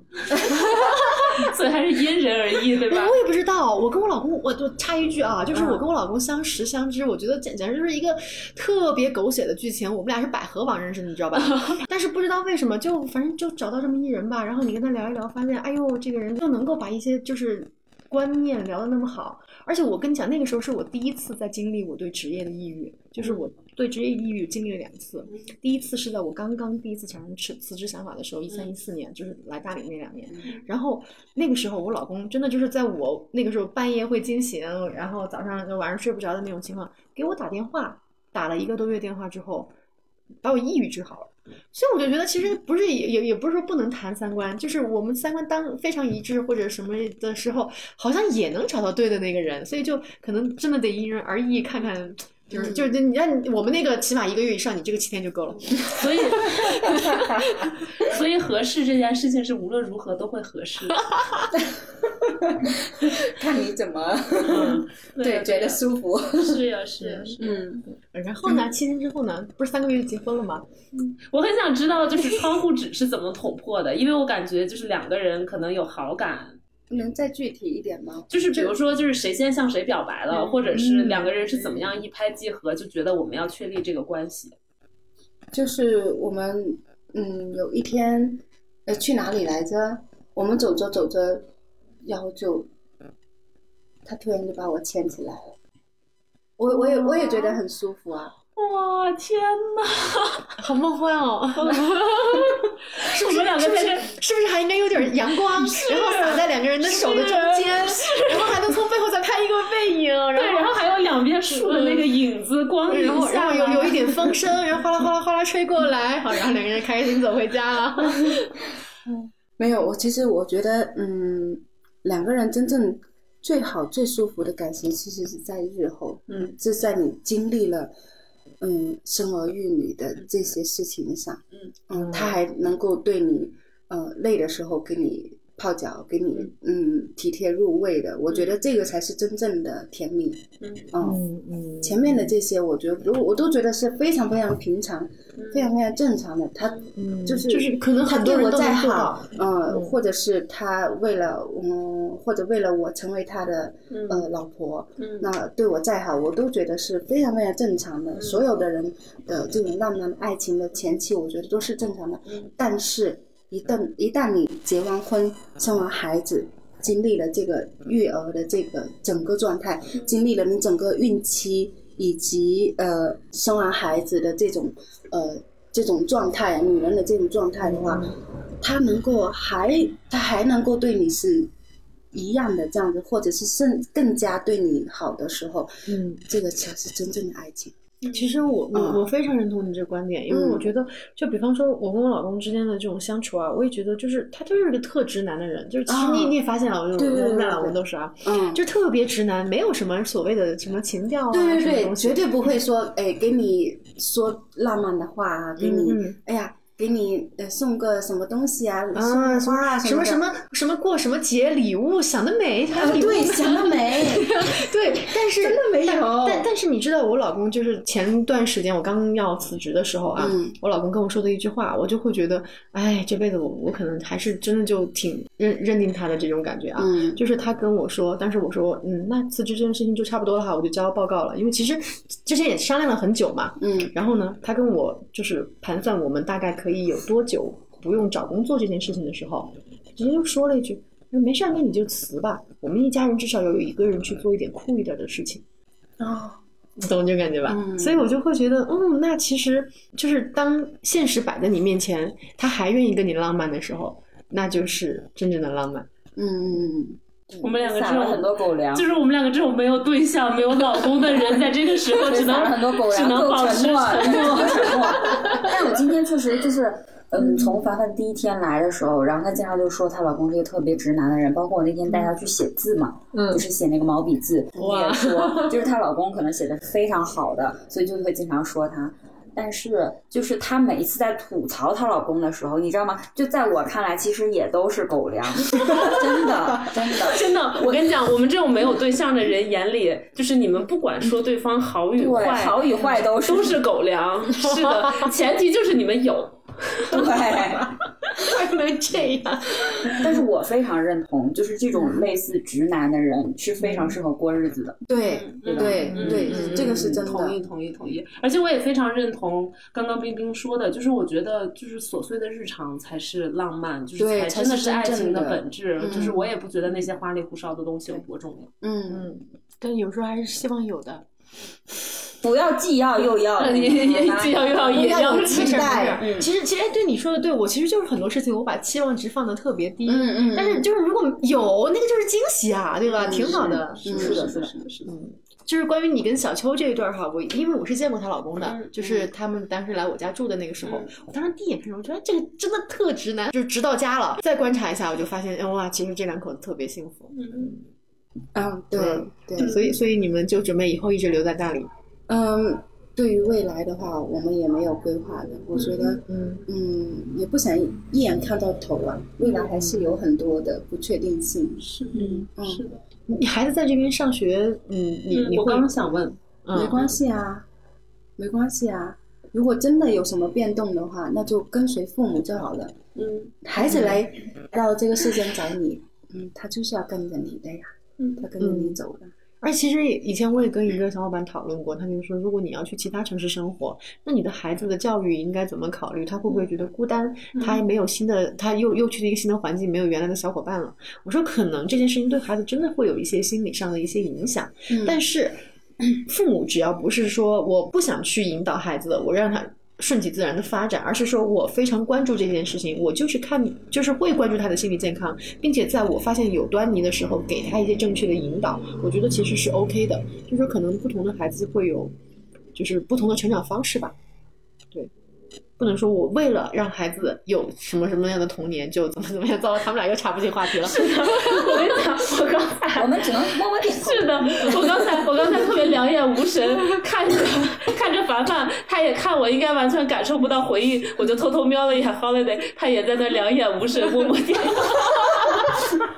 就我们俩今天就是太契合了，就是前面讲那个也是一样的，然后后面到这儿嗯也是一样的。老公也没有，孩子也没有，所以，对，所以你们俩早就应该把播客做起来。你们俩在干嘛？ 我们在忙工作啊，我们在解决自己的生存问题，我们在遭受生活的毒打我。是说，你们俩这么契合，就应该早点开始合作。然后，不是我攒个局，你们俩还没见过我俩见过，啊？我俩见吗过嗯好几次。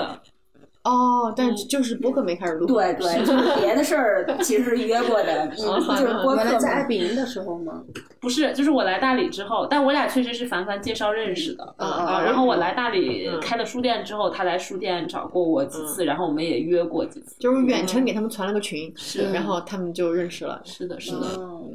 嗯所以你呢？你会离开大理吗？我短期应该不会，但长久不好说。嗯，嗯长长久是指多久？我记可得能我上次好像我们对聊我书觉店得那期说过一下。是的，我觉得可能五年吧，至少都还是会在这个地方，但五年之后嗯的事情真的不好说。啊就是我觉得可能迫使，就目前来看哈，迫使我离开大理可能有几个原因。嗯，就一个是出现一个我特别爱的人，然后他。决绝的要走，就是我大概率会跟他一起走，哦这是一一个可能性。嗯另外一个可能性就是我的书店彻底沦为网红，就是它变成了一个，就是我最讨厌的样子。那然你后就趁着高价把它盘出去啊。然后我决定放弃它，嗯我可能会离开大理。啊嗯然后第三种情况就是我在大理真的活不下去，就是我可能没有嗯收入，然后我我无法解决我生活的问题，我会离开大理。然后我不觉得存在其他的可能 性。嗯，对他以前跟我说过，他说他睡书店一旦亏到十万，他就准备哦对对，那个时候是这样的。 然后，然后，然后还说，如果他就是可能五年不会有就是挪动的想法，但是，嗯，但我我我就觉得哈、就是如果有一天你遇到一个你很喜欢的人，嗯哇，说不定我们小鹿就跟着走了，对吧？ 对，就是所以我觉得就是除了这几种可能性，我应该大概率不会离开大理。就是我觉得大理还是有很多天然的条件能把人留下的。就是我觉得大理是始终会有一种留恋感的。但是你为什么想辞职呢？就是嗯这份工作辞职就是因为两边太奔波了呀。哦，因为那份工作在下关，对对对，而且就是，嗯，我觉得跟这个工作，就是这这个我本来是打算在体制内那一期聊的，就是、嗯可以简单说两句。啊，就是我觉得跟这个工作本身的性质跟环境还是有非常大的关系。就是首先它是在体制内，然后我的呃工作的关系里面全是就是真的很典型化体制内的那种那种人际关系和圈子。嗯但是我在书店的这个圈子是非常就是我理想化的那种，嗯就理想主义的文艺青年的，然后有各种各样有意思的人的，然后是寄托了我很多呃，就是诗与远方的东西的。嗯然后我每周就是前五天工作日和周末的这个两个世界来回穿梭的时候，我有非常强烈的割裂感。哦，就是而且随着时间的加长，这种割裂感越来越强烈。然后我我我最近有一个特别明显的感觉，就是我每周一从我家开车去公司的那一个路上，因为那条路我已经很熟了，我就感觉我在穿越一个时光隧道，或者是一个就是转换的隧道，就是 我经过这一个小时的车程，我就要变成另外一个状态，就是生活要求我这样。嗯嗯，然后但是我从周五，比如说从那个状态回到这个状态，我会非常放松，嗯就是我觉得哦，我回来度假了。 但是周一的那个状态是真的很难受的，就是嗯，就这种割裂感，其实有的时候你也可以利用，就是比如说我周一，就是我每周一都是一个情绪最顶的时候，我就会处理一些嗯我平时可能不太忍心处理，或者不太骂不不太愿意骂的人，或者不太愿意怼的人，我就会在我这个情绪状态下 周一怼 人，嗯就是我会在我这个情绪状态下去处理，但是即便我利用了这个情绪，就这个情绪它还是产生了，我还是难受的。嗯嗯，就是而且我觉得一个人没有办法在两个完全极端和完全没有交集的这个状态里，两个状态里都能生活的很好。就我觉得真的就是这个，除非这个人分裂哈，就是两个就是两个世界的他互不认识。但但凡这个是一个人，就是他会非常难受，就时间久了之后会麻掉。但我可能现在就刚好处在我意识到了这个割裂感，嗯但是我不愿意变麻掉的那个、那个、那个、那个、那个选择的节点上。哦嗯，就是我相信这个事情，就这个活儿、这个工作，我可能再做一个季度，我可能就麻了。懂，嗯，就是，但是，但是我现在意识到了这个事情，就是我我我就不想再做这样的事情了。嗯，而且我觉得，嗯，我能坚持这么久，还有一个很重要的原因，是因为，嗯，在工作日的那个、那个、那个、那个世界里面，其实我周末的这个角色是他们向往的，就是，嗯他们会，就是我周末的这个角色，反而会在我工作的这个环境里给我有一些加成，就是让我有一些。就是别人看你不太一样的地方，但但如果我周末的这个事情对这个事情没有任何帮助的话，我可能连这六个月都成不了。懂了，嗯，我我知道那种加成感，其实心里很爽的，暗是爽， 是是是的，嗯，对呀、所以反正嗯，大概就是这样，就就就打算辞职了。行，到时候我们在我们那个再展再展开。 可以，那你呢？嗯，准备去清迈了？其实我是一定会离开大理的，但是清迈呢，呃，怎么说，我我没有想好我是要直接定居在那儿，还是一个持续流动的状态。嗯我自己是很希望有一个流动的状态的，但是可能年纪大了，需要有一些归属感。对然后，嗯，我在大理的感受呢，其实我前面来的这半年，到大概这个月之前，我其实没有找到什么归属感，或者是认同感，或者是什么，就是没有我想象中的大理的那个社区的氛围，就是没有找到我要的东西，我没有跟任何人建立什么长期的连接。但现在可能也是一个我自我 和解的过程，我觉得就是也没有关系。你就当成是一段体验吧。嗯，对，但这个体验可能跟我想象中的那种不太一样。就我以为我是可以跟这个人建立一个很深度的交浅延伸的链接，然后即使他走了，我觉得无所谓，可能还会有下一个人。但实际上是我跟任何一个人都没有。但是有会不会这种体验的收获不一样？就像冰冰的那个客人啊，他本来是想来体验一种他理想中的那种高端，但是他突然发现，哦，我体会到了一个真实的生活。是有可能，但是可能就是他他跟我的预期是不符的。嗯嗯，对，所以所以前一段时间都会让我觉得比较，我不知道我来大理干嘛。而且包括我前一段时间，我记得工作其实也还挺忙的，就是作为一个嗯需要赚钱的数字游民的话，嗯对，就是我我我可能也是找一个咖啡店，或者找一个，或者在家，或者有些时候我我工作到深夜，虽然白天可能我没有什么效率，但是我觉得就是因为我在广州的时候，我已经是不上班的状态了。嗯，那个时候我至少我是可以跟身边的朋友去约一下的。嗯那个时候你至少生活在那儿几年，你是有沉淀在那儿的关系的。但嗯是现在我在这儿，就是我的状态，工作上或者生活的状嗯态，其实没有太多的变化。但是呢，我觉得首先大理的吃的东西， 我我觉得是没有办法跟广州比。 然后呢，我又在这儿好像没有沉淀下一些关系，就会让我有点难受。嗯对，有一种孤独感。对，嗯嗯然后这个月，为什么我前一段时间就这一个大概这一个周开始，嗯，就是我作息会变得非常的不规律。但 是我我来整了部呃有一有一小部分原因可能是就是会嗯怎么说好呢难啊过嗯就是那当然有朋友来，你的嗯节奏会跟着这个会变化，这个是非常正常的。嗯我其他朋友来也是一样的，嗯嗯对，但是更多的可能是最近确实游客也多，但是就像你说那百分之九十五的多，所以那百分之五也来了，你懂吗？嗯那种百分之五来了的时候，有一天晚上，在一个共享公共空间的厨房，他们在讨论肯尼亚的东东西的时候，我觉得哇天呐，就是很多人就讲说，回到以前北京五道口那个时候，他们在自由讨论，所有的言论都是 OK，就是都是自由的线下的。然后我就好像找到了那种我我向往的自由，就是所有东西可以随意的去讨论，然后我可以把我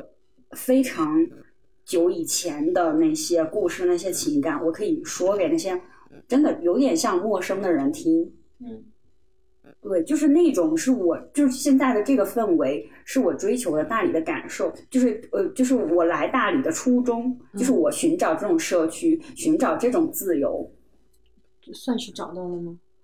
嗯，这个周大概有一点点体会，嗯对，但是，嗯，就像呃小鹿那个书店的问题一样，就确实也是我也很受所有的这些游客呀，这些很大一部分人的困扰，会有会让我觉得整个在大理的居住体验其实并没有那么好，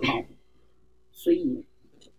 我可能还是会想要去流动到一个不一样的地方。但是如果说大理的这个社区的氛围是在的，我还是会想要偶尔回来。就是包括前一段时间，我其实跟他们参与了一个小的众筹，嗯就是两万块钱起投，我就可以众筹一个东西。嗯然后我确实是参与了一个生活实验室，对。然后这个东西呢，说实话，我非常不看好它的这个商业上，我觉得它不太能赚钱，对。但是我觉得这个是我理想的一部分，在我负担得起的时候，嗯就比如说你说要是个十万，我可能就没有办法投了，因为嗯我确实我我不太看好它。对，但如果是两万，我觉得就两是万就是嗯我我是可以的，就是即使就是亏到底儿朝天，我就是亏这两万块钱，嗯但是我很想看一下这个的成果，看一下就是在大理能有什么东西搞出来。嗯嗯，对，那小鹿的上限比你对高五倍啊！我就想说，这不就跟我开书店一个逻辑吗？不不不，但是它整个众筹，我只是其中一个人嘛。啊，我说的是你们个人的上限啊，嗯他那十万，你那两万嘛。不，但是也也不太一样，因为我这个事情我自己是不做的。哦他就其实是相当于买嗯了个希望，嗯对，嗯对，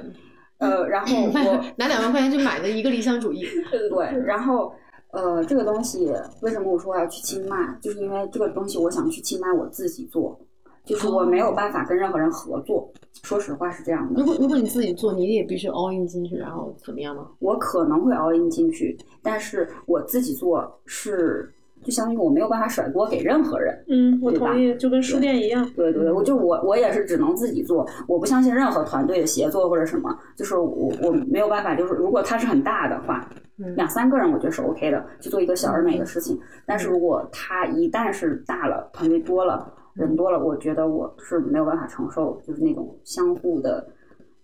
沟通或协作的对那种拉扯，就会让我非常的内耗。嗯所以我是更希望我一个人可以做所有的事情，它就是维持在这儿。嗯我可能只能做一个五六个房间，然后有一个公共空间的一个，就是这样的一个空间，嗯，就是它的承载量就是到这儿了，嗯嗯嗯，就是我我我不想再去扩大它任何东西，然后这个只是一个我实验的，嗯，真的就是搞生活实验的，嗯，好好期待你这个嗯那结那果那那那，我有一个很好奇的，为什么这个事情在大理做不成？对，我也想啊问，嗯，因为可能我的这个实验呢，呃，一是因为我到清迈去做，嗯，首先我是可以找不同国家的人、不同国籍的人去参与的，嗯所以它的多元性，它的那个会更高一点。嗯然后在大理呢，首先我是有点租不起房了，嗯就是你它觉的得成本太高了。嗯而且我接触下来，就包括国内这些数呃数字游民社区也好，然后搞这种公共空间，包括国内像做，你就把它哪怕说当成一个民宿来做吧，嗯可能我很难去实现我想要的这种真正的共鸣，非常难。就是我理解一下这个事情啊，说实话，我有点没听懂。我一开始以为就是你理想的那个东西是，比如说做一个民宿，做一个共享空间，做一个这个集合体的这个实体。但我听到这儿呢，我又发现其实你。只是提供了一个空间，你更在意的是人本身的连接，嗯所以你想做的是，呃，我可以理解为陌生人社交和共居吗？有点像吧，就一定是陌生人，对吗？也不是，但我希望它其实是长期的，呃，相对长期的居住在一个空间里面，去看他们的。但是就是就是就是，我觉得我对生活的理解是什么人跟什么人处得来这个事儿吧，嗯它其实有一些天生的嗯成分，就是有些人真的就处不来，嗯所以就是我会觉得，嗯。就是就是我会觉得，就是不管是几个人住在这里，这些人也一定是会轮换的，是的，它很难形成一个就是长期的状态。嗯就所以就是我我比较想确认，就是你所谓的长期嗯是、是是一个什么阶段，就或者说你想做的这个事情，呃，你怎么样来决定你这个事情达到了你的预期，或者是嗯你你这个事情做成了，这个事情是这样的，我应该不会说把它当成一个创业的项目，更像是一个观察。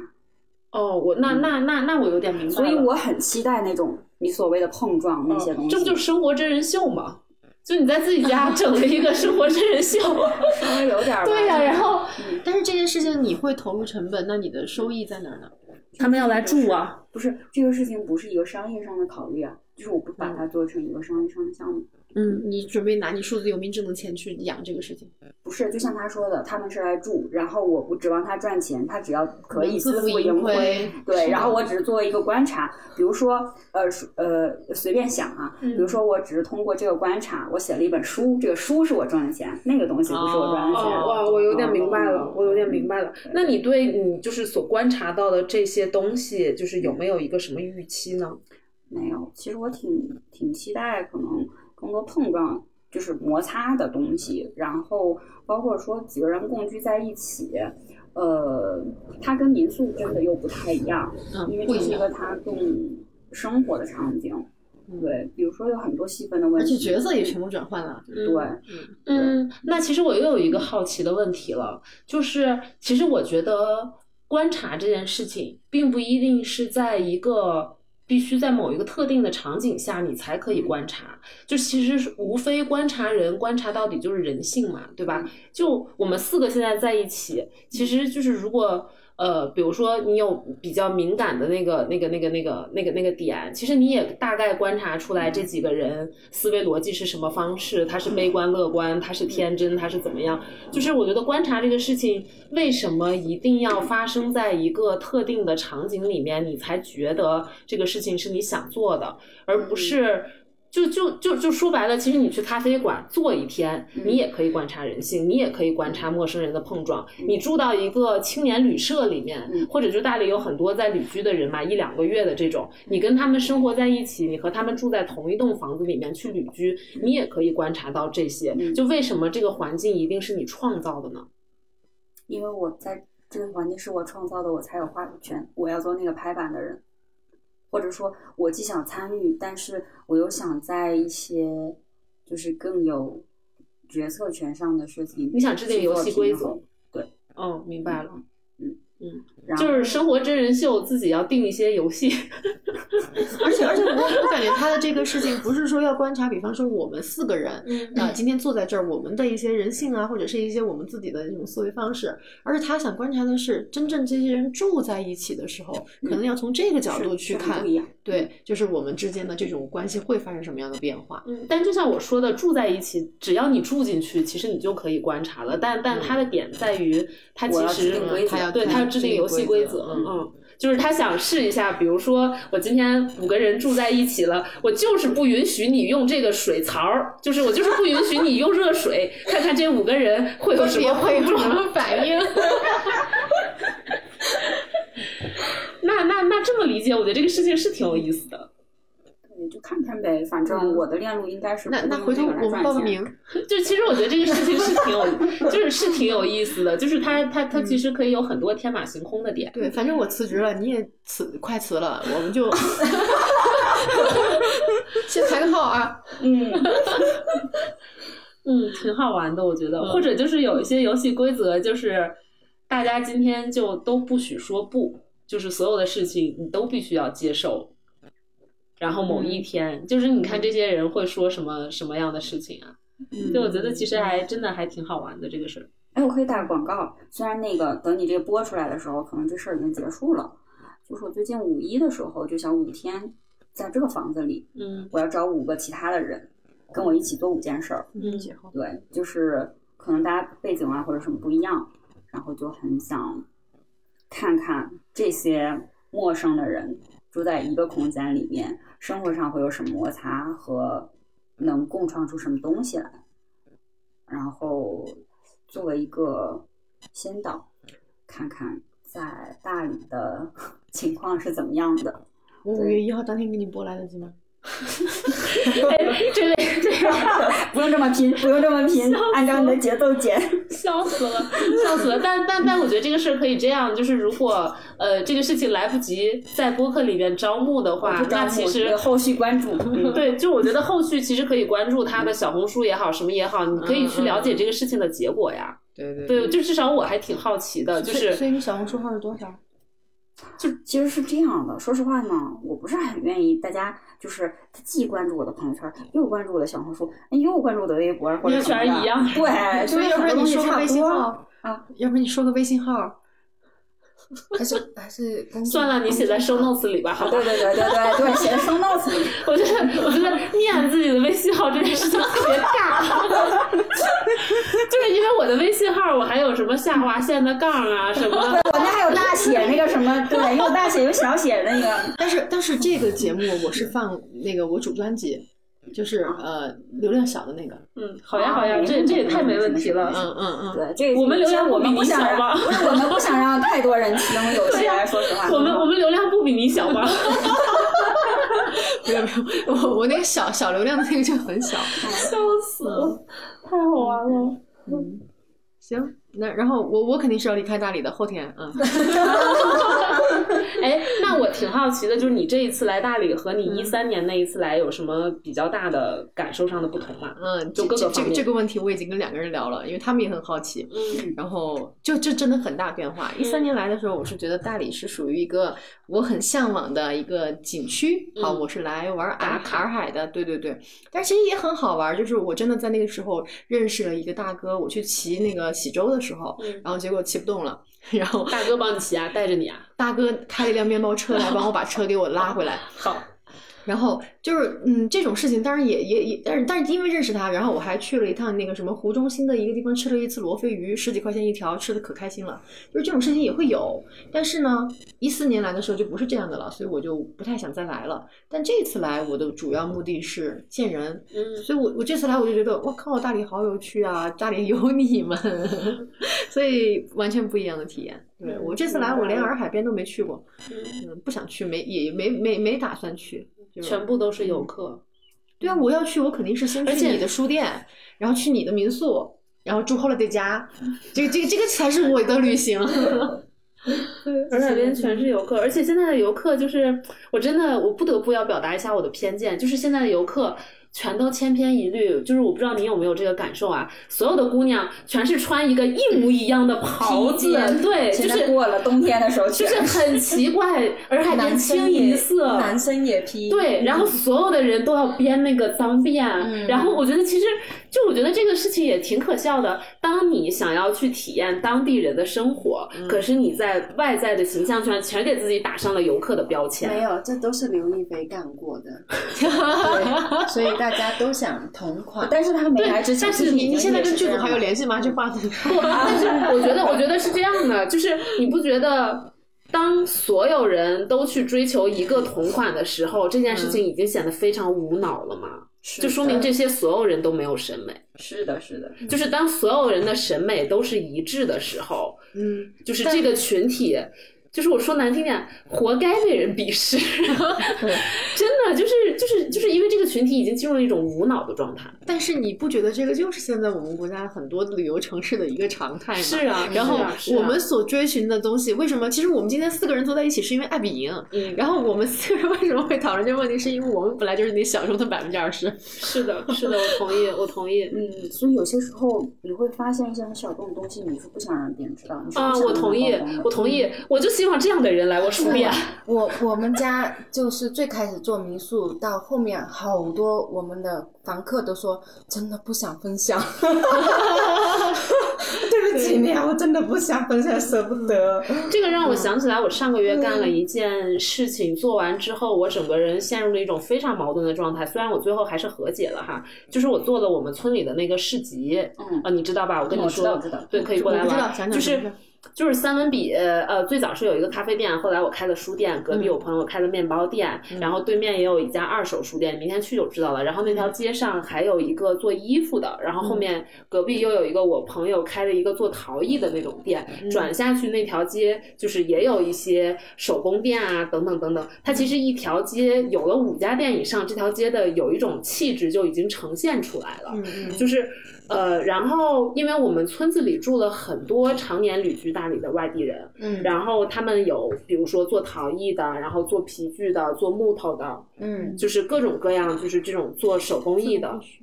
嗯，然后大家就就就说，就是既然我们村里住了这么多外地人，然后这里又有这么多店铺，我们攒做一个小市集吧，就是大理的市集文化又很好。然后我最擅长的工作，就是我的工作和我最擅长的事情就是攒掇。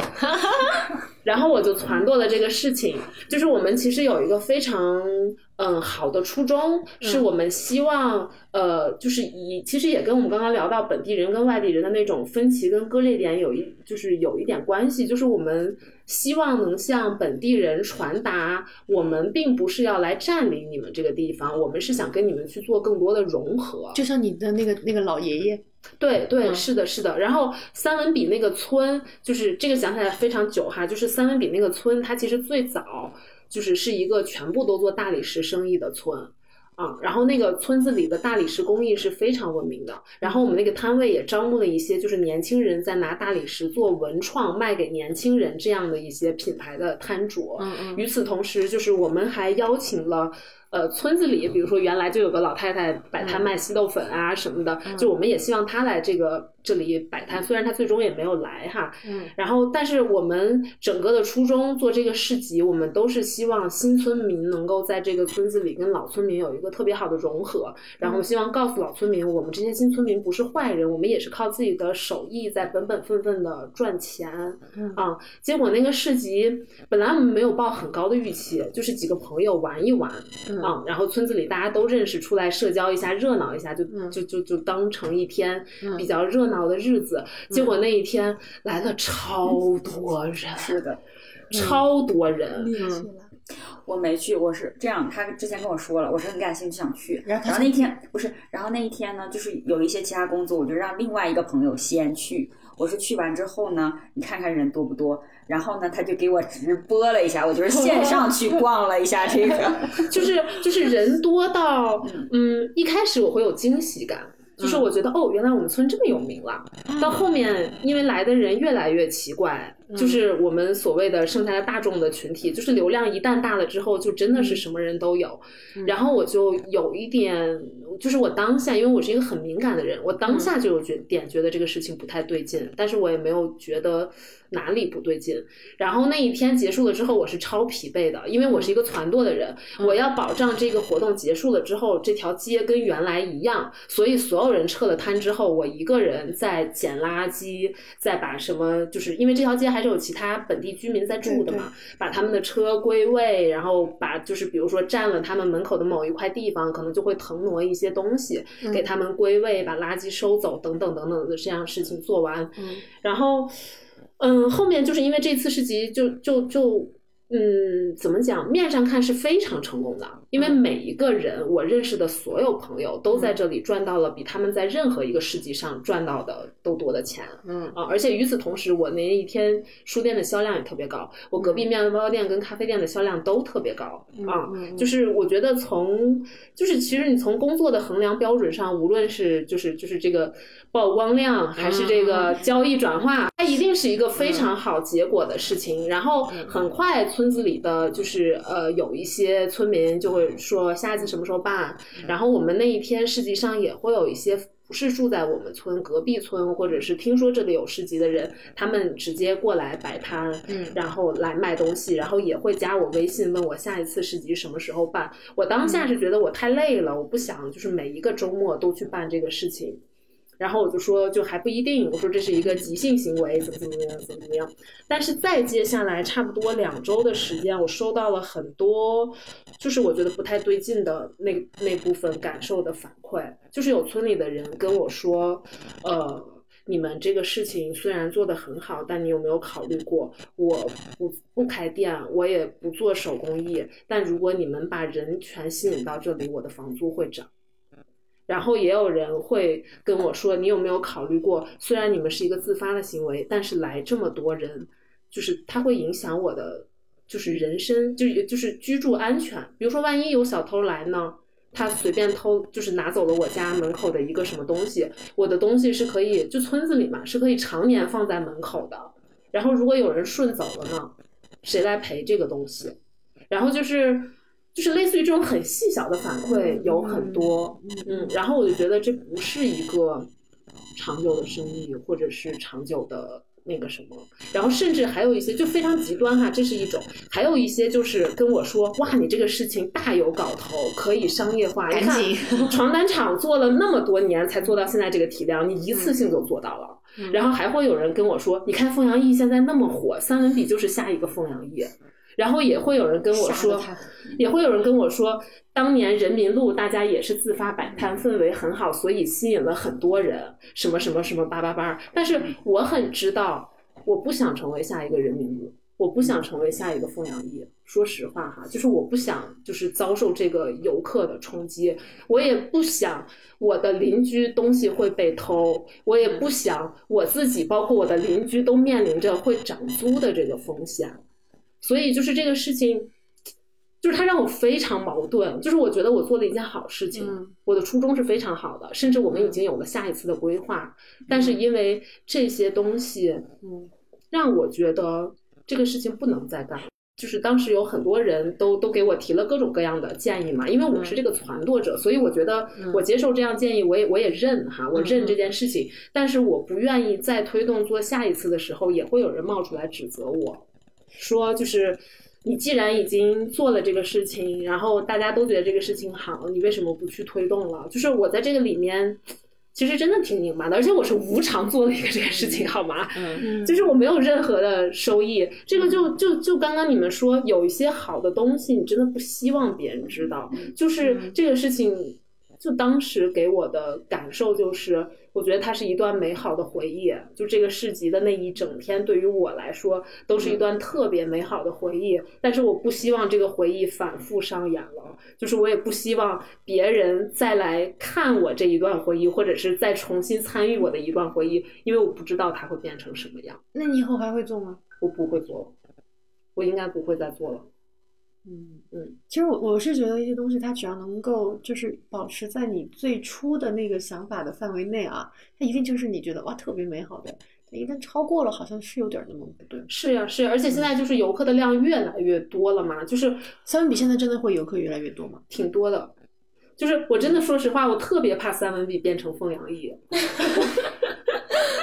虽然就是跟你这么说，觉得有点不太好，但是我真的很担心，所以我刚刚就问你，嗯就是如果游客太多都在你家打卡，就是流量进来之后，你会用一个什么样的心态去面对？就是我觉得我在这件事情上是有非常强的防范机制的，我不希望这个事情发生。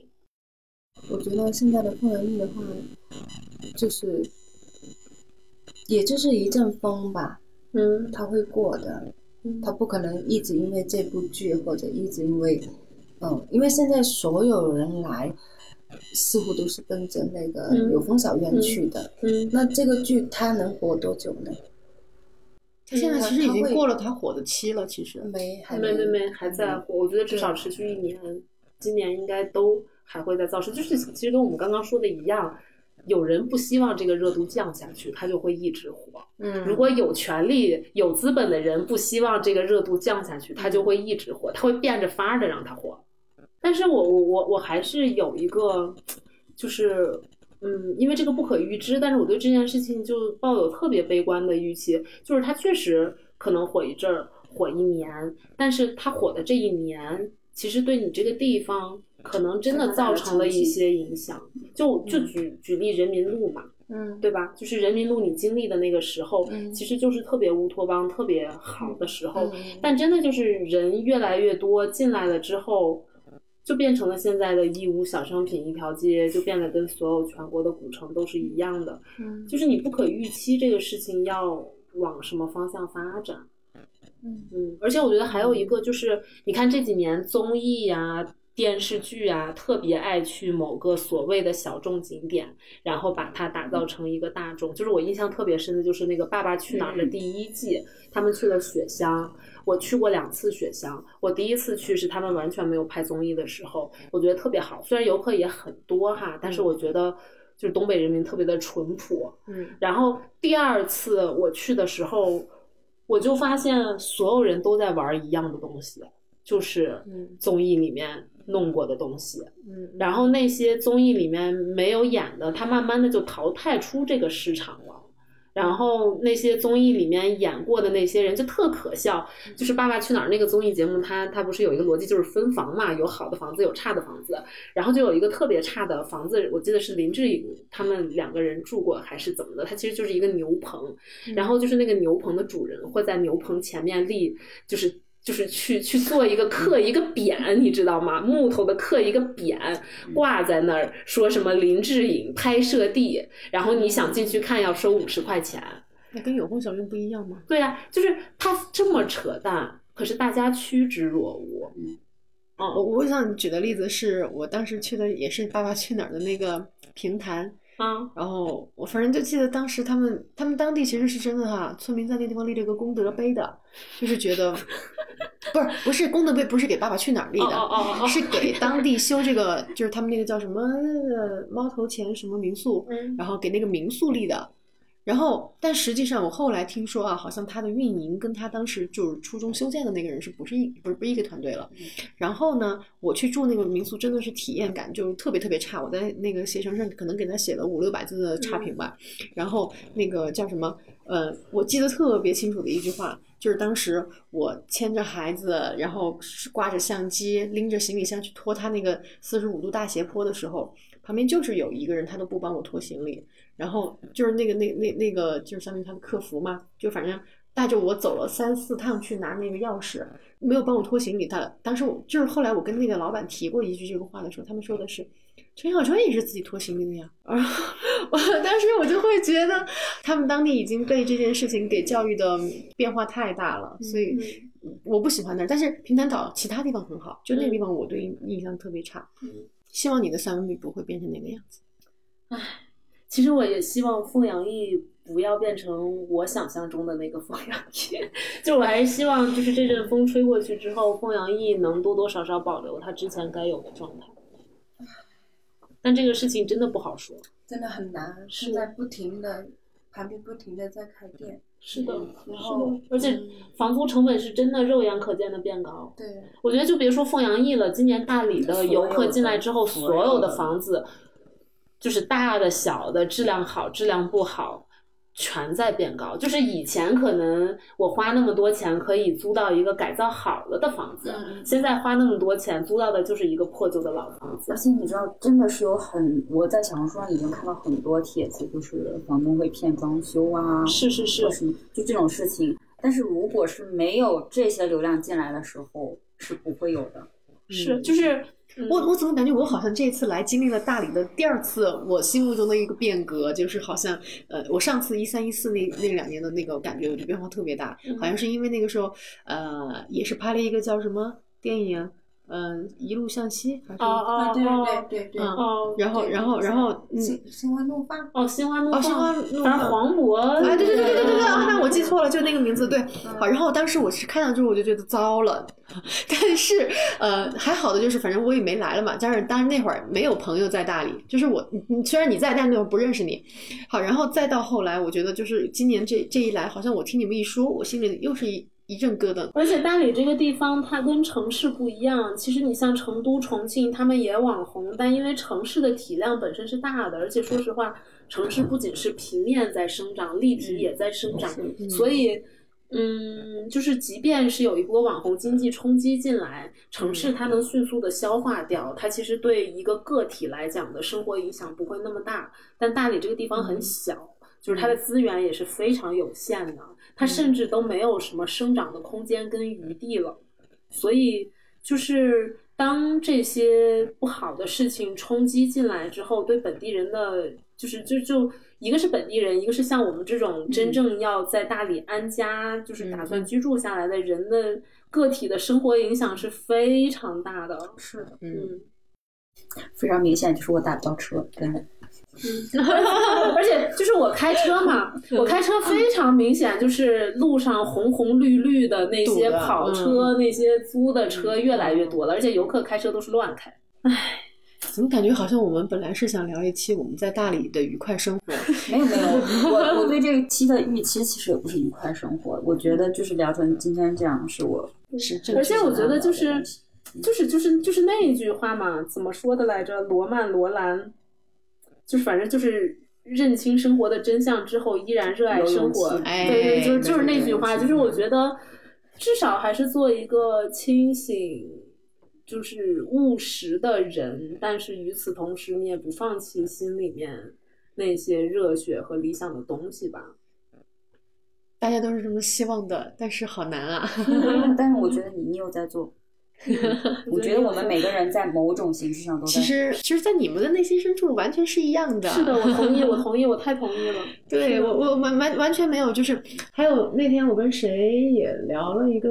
嗯，哦，我跟庄青聊这件事情的时候，庄青他每一句话都特别的现实，他说我就是一个要钱的人，你不要跟我说情怀，就是他每一个字都不离钱。但是我跟他聊那期播客，如果你们听了的话，你知道我他真的我听了他真的是个彻头彻尾的理想主义，我跟你讲，我听了，我听了。其实理想主义是这样子的，我觉得就是理想主义，它嗯需要有一部分资本去完成它这个理想。那必须，嗯，同意，同意。嗯，就你觉得每你每录一期你都会绝对会补的吗？嗯，我现在尽量都会播，因为我觉得我宁愿就是让大家觉得这些节目一般般，但是我也会希望嘉宾想表达的东西，我是能给他播出去的。嗯，是的，而且我觉得还有一个就是就是就是，其实听众是有选择的。他听到前面他觉得没意思，他就走了，他不会，哎对对对对就是他没有他没有任何必要硬着头皮不喜欢听你说话，我还非要听下去，对，他而是有自己且的他他他也没必要，就是听完了之后说，哎，太挫了，等会儿给你一个差评什么是的，没必要。是是嗯，是，那那那你的粉丝也会因你的每一期来来来调动的呀。就比如说啊，他听了你这期啊，觉得嗯不怎么样，然后可能下次他不一定还会继续是会有这种情况出现，嗯但他也会因为这一期很感兴趣，然后下一次还继续听你的内容。嗯嗯其实不一定，我跟你讲，啊我的体专辑是讲体制内，但是我没想到的是，后来就是很多人啊，就是虽然你现在看着文青那期的那个嗯播放量不高，嗯我粉丝群里讨论他的人可多了，嗯就是全部都是那种，就是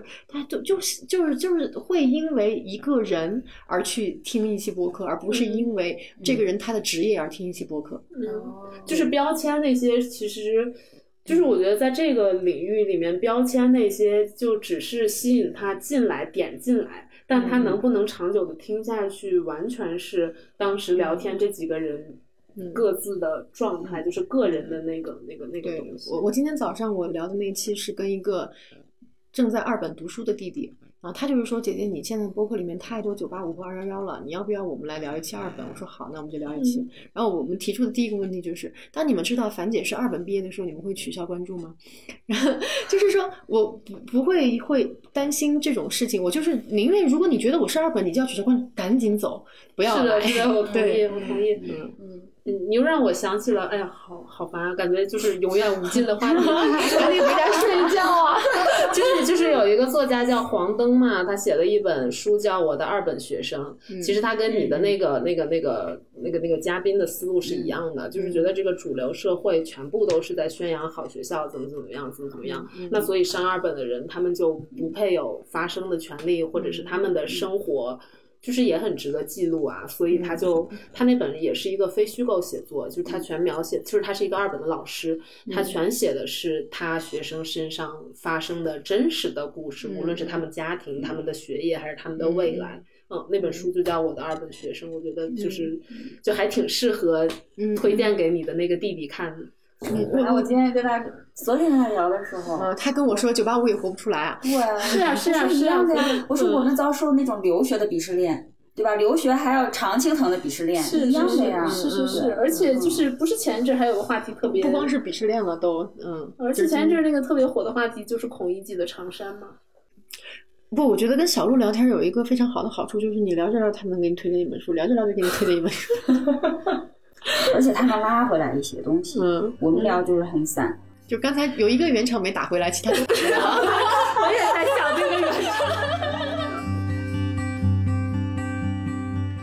录完这期节目后呢，我还真的专门去看了几集去有风的地方。说实话，这部剧我觉得真的还行，也可能是因为我很喜欢刘亦菲，也可能是因为自己也想过逃离这种冰箱里过期一半都整理不出来的生活。但是呢，现实就是这么现实，就越看越笑啊，这真的很梦幻哦。那个是少数人吧？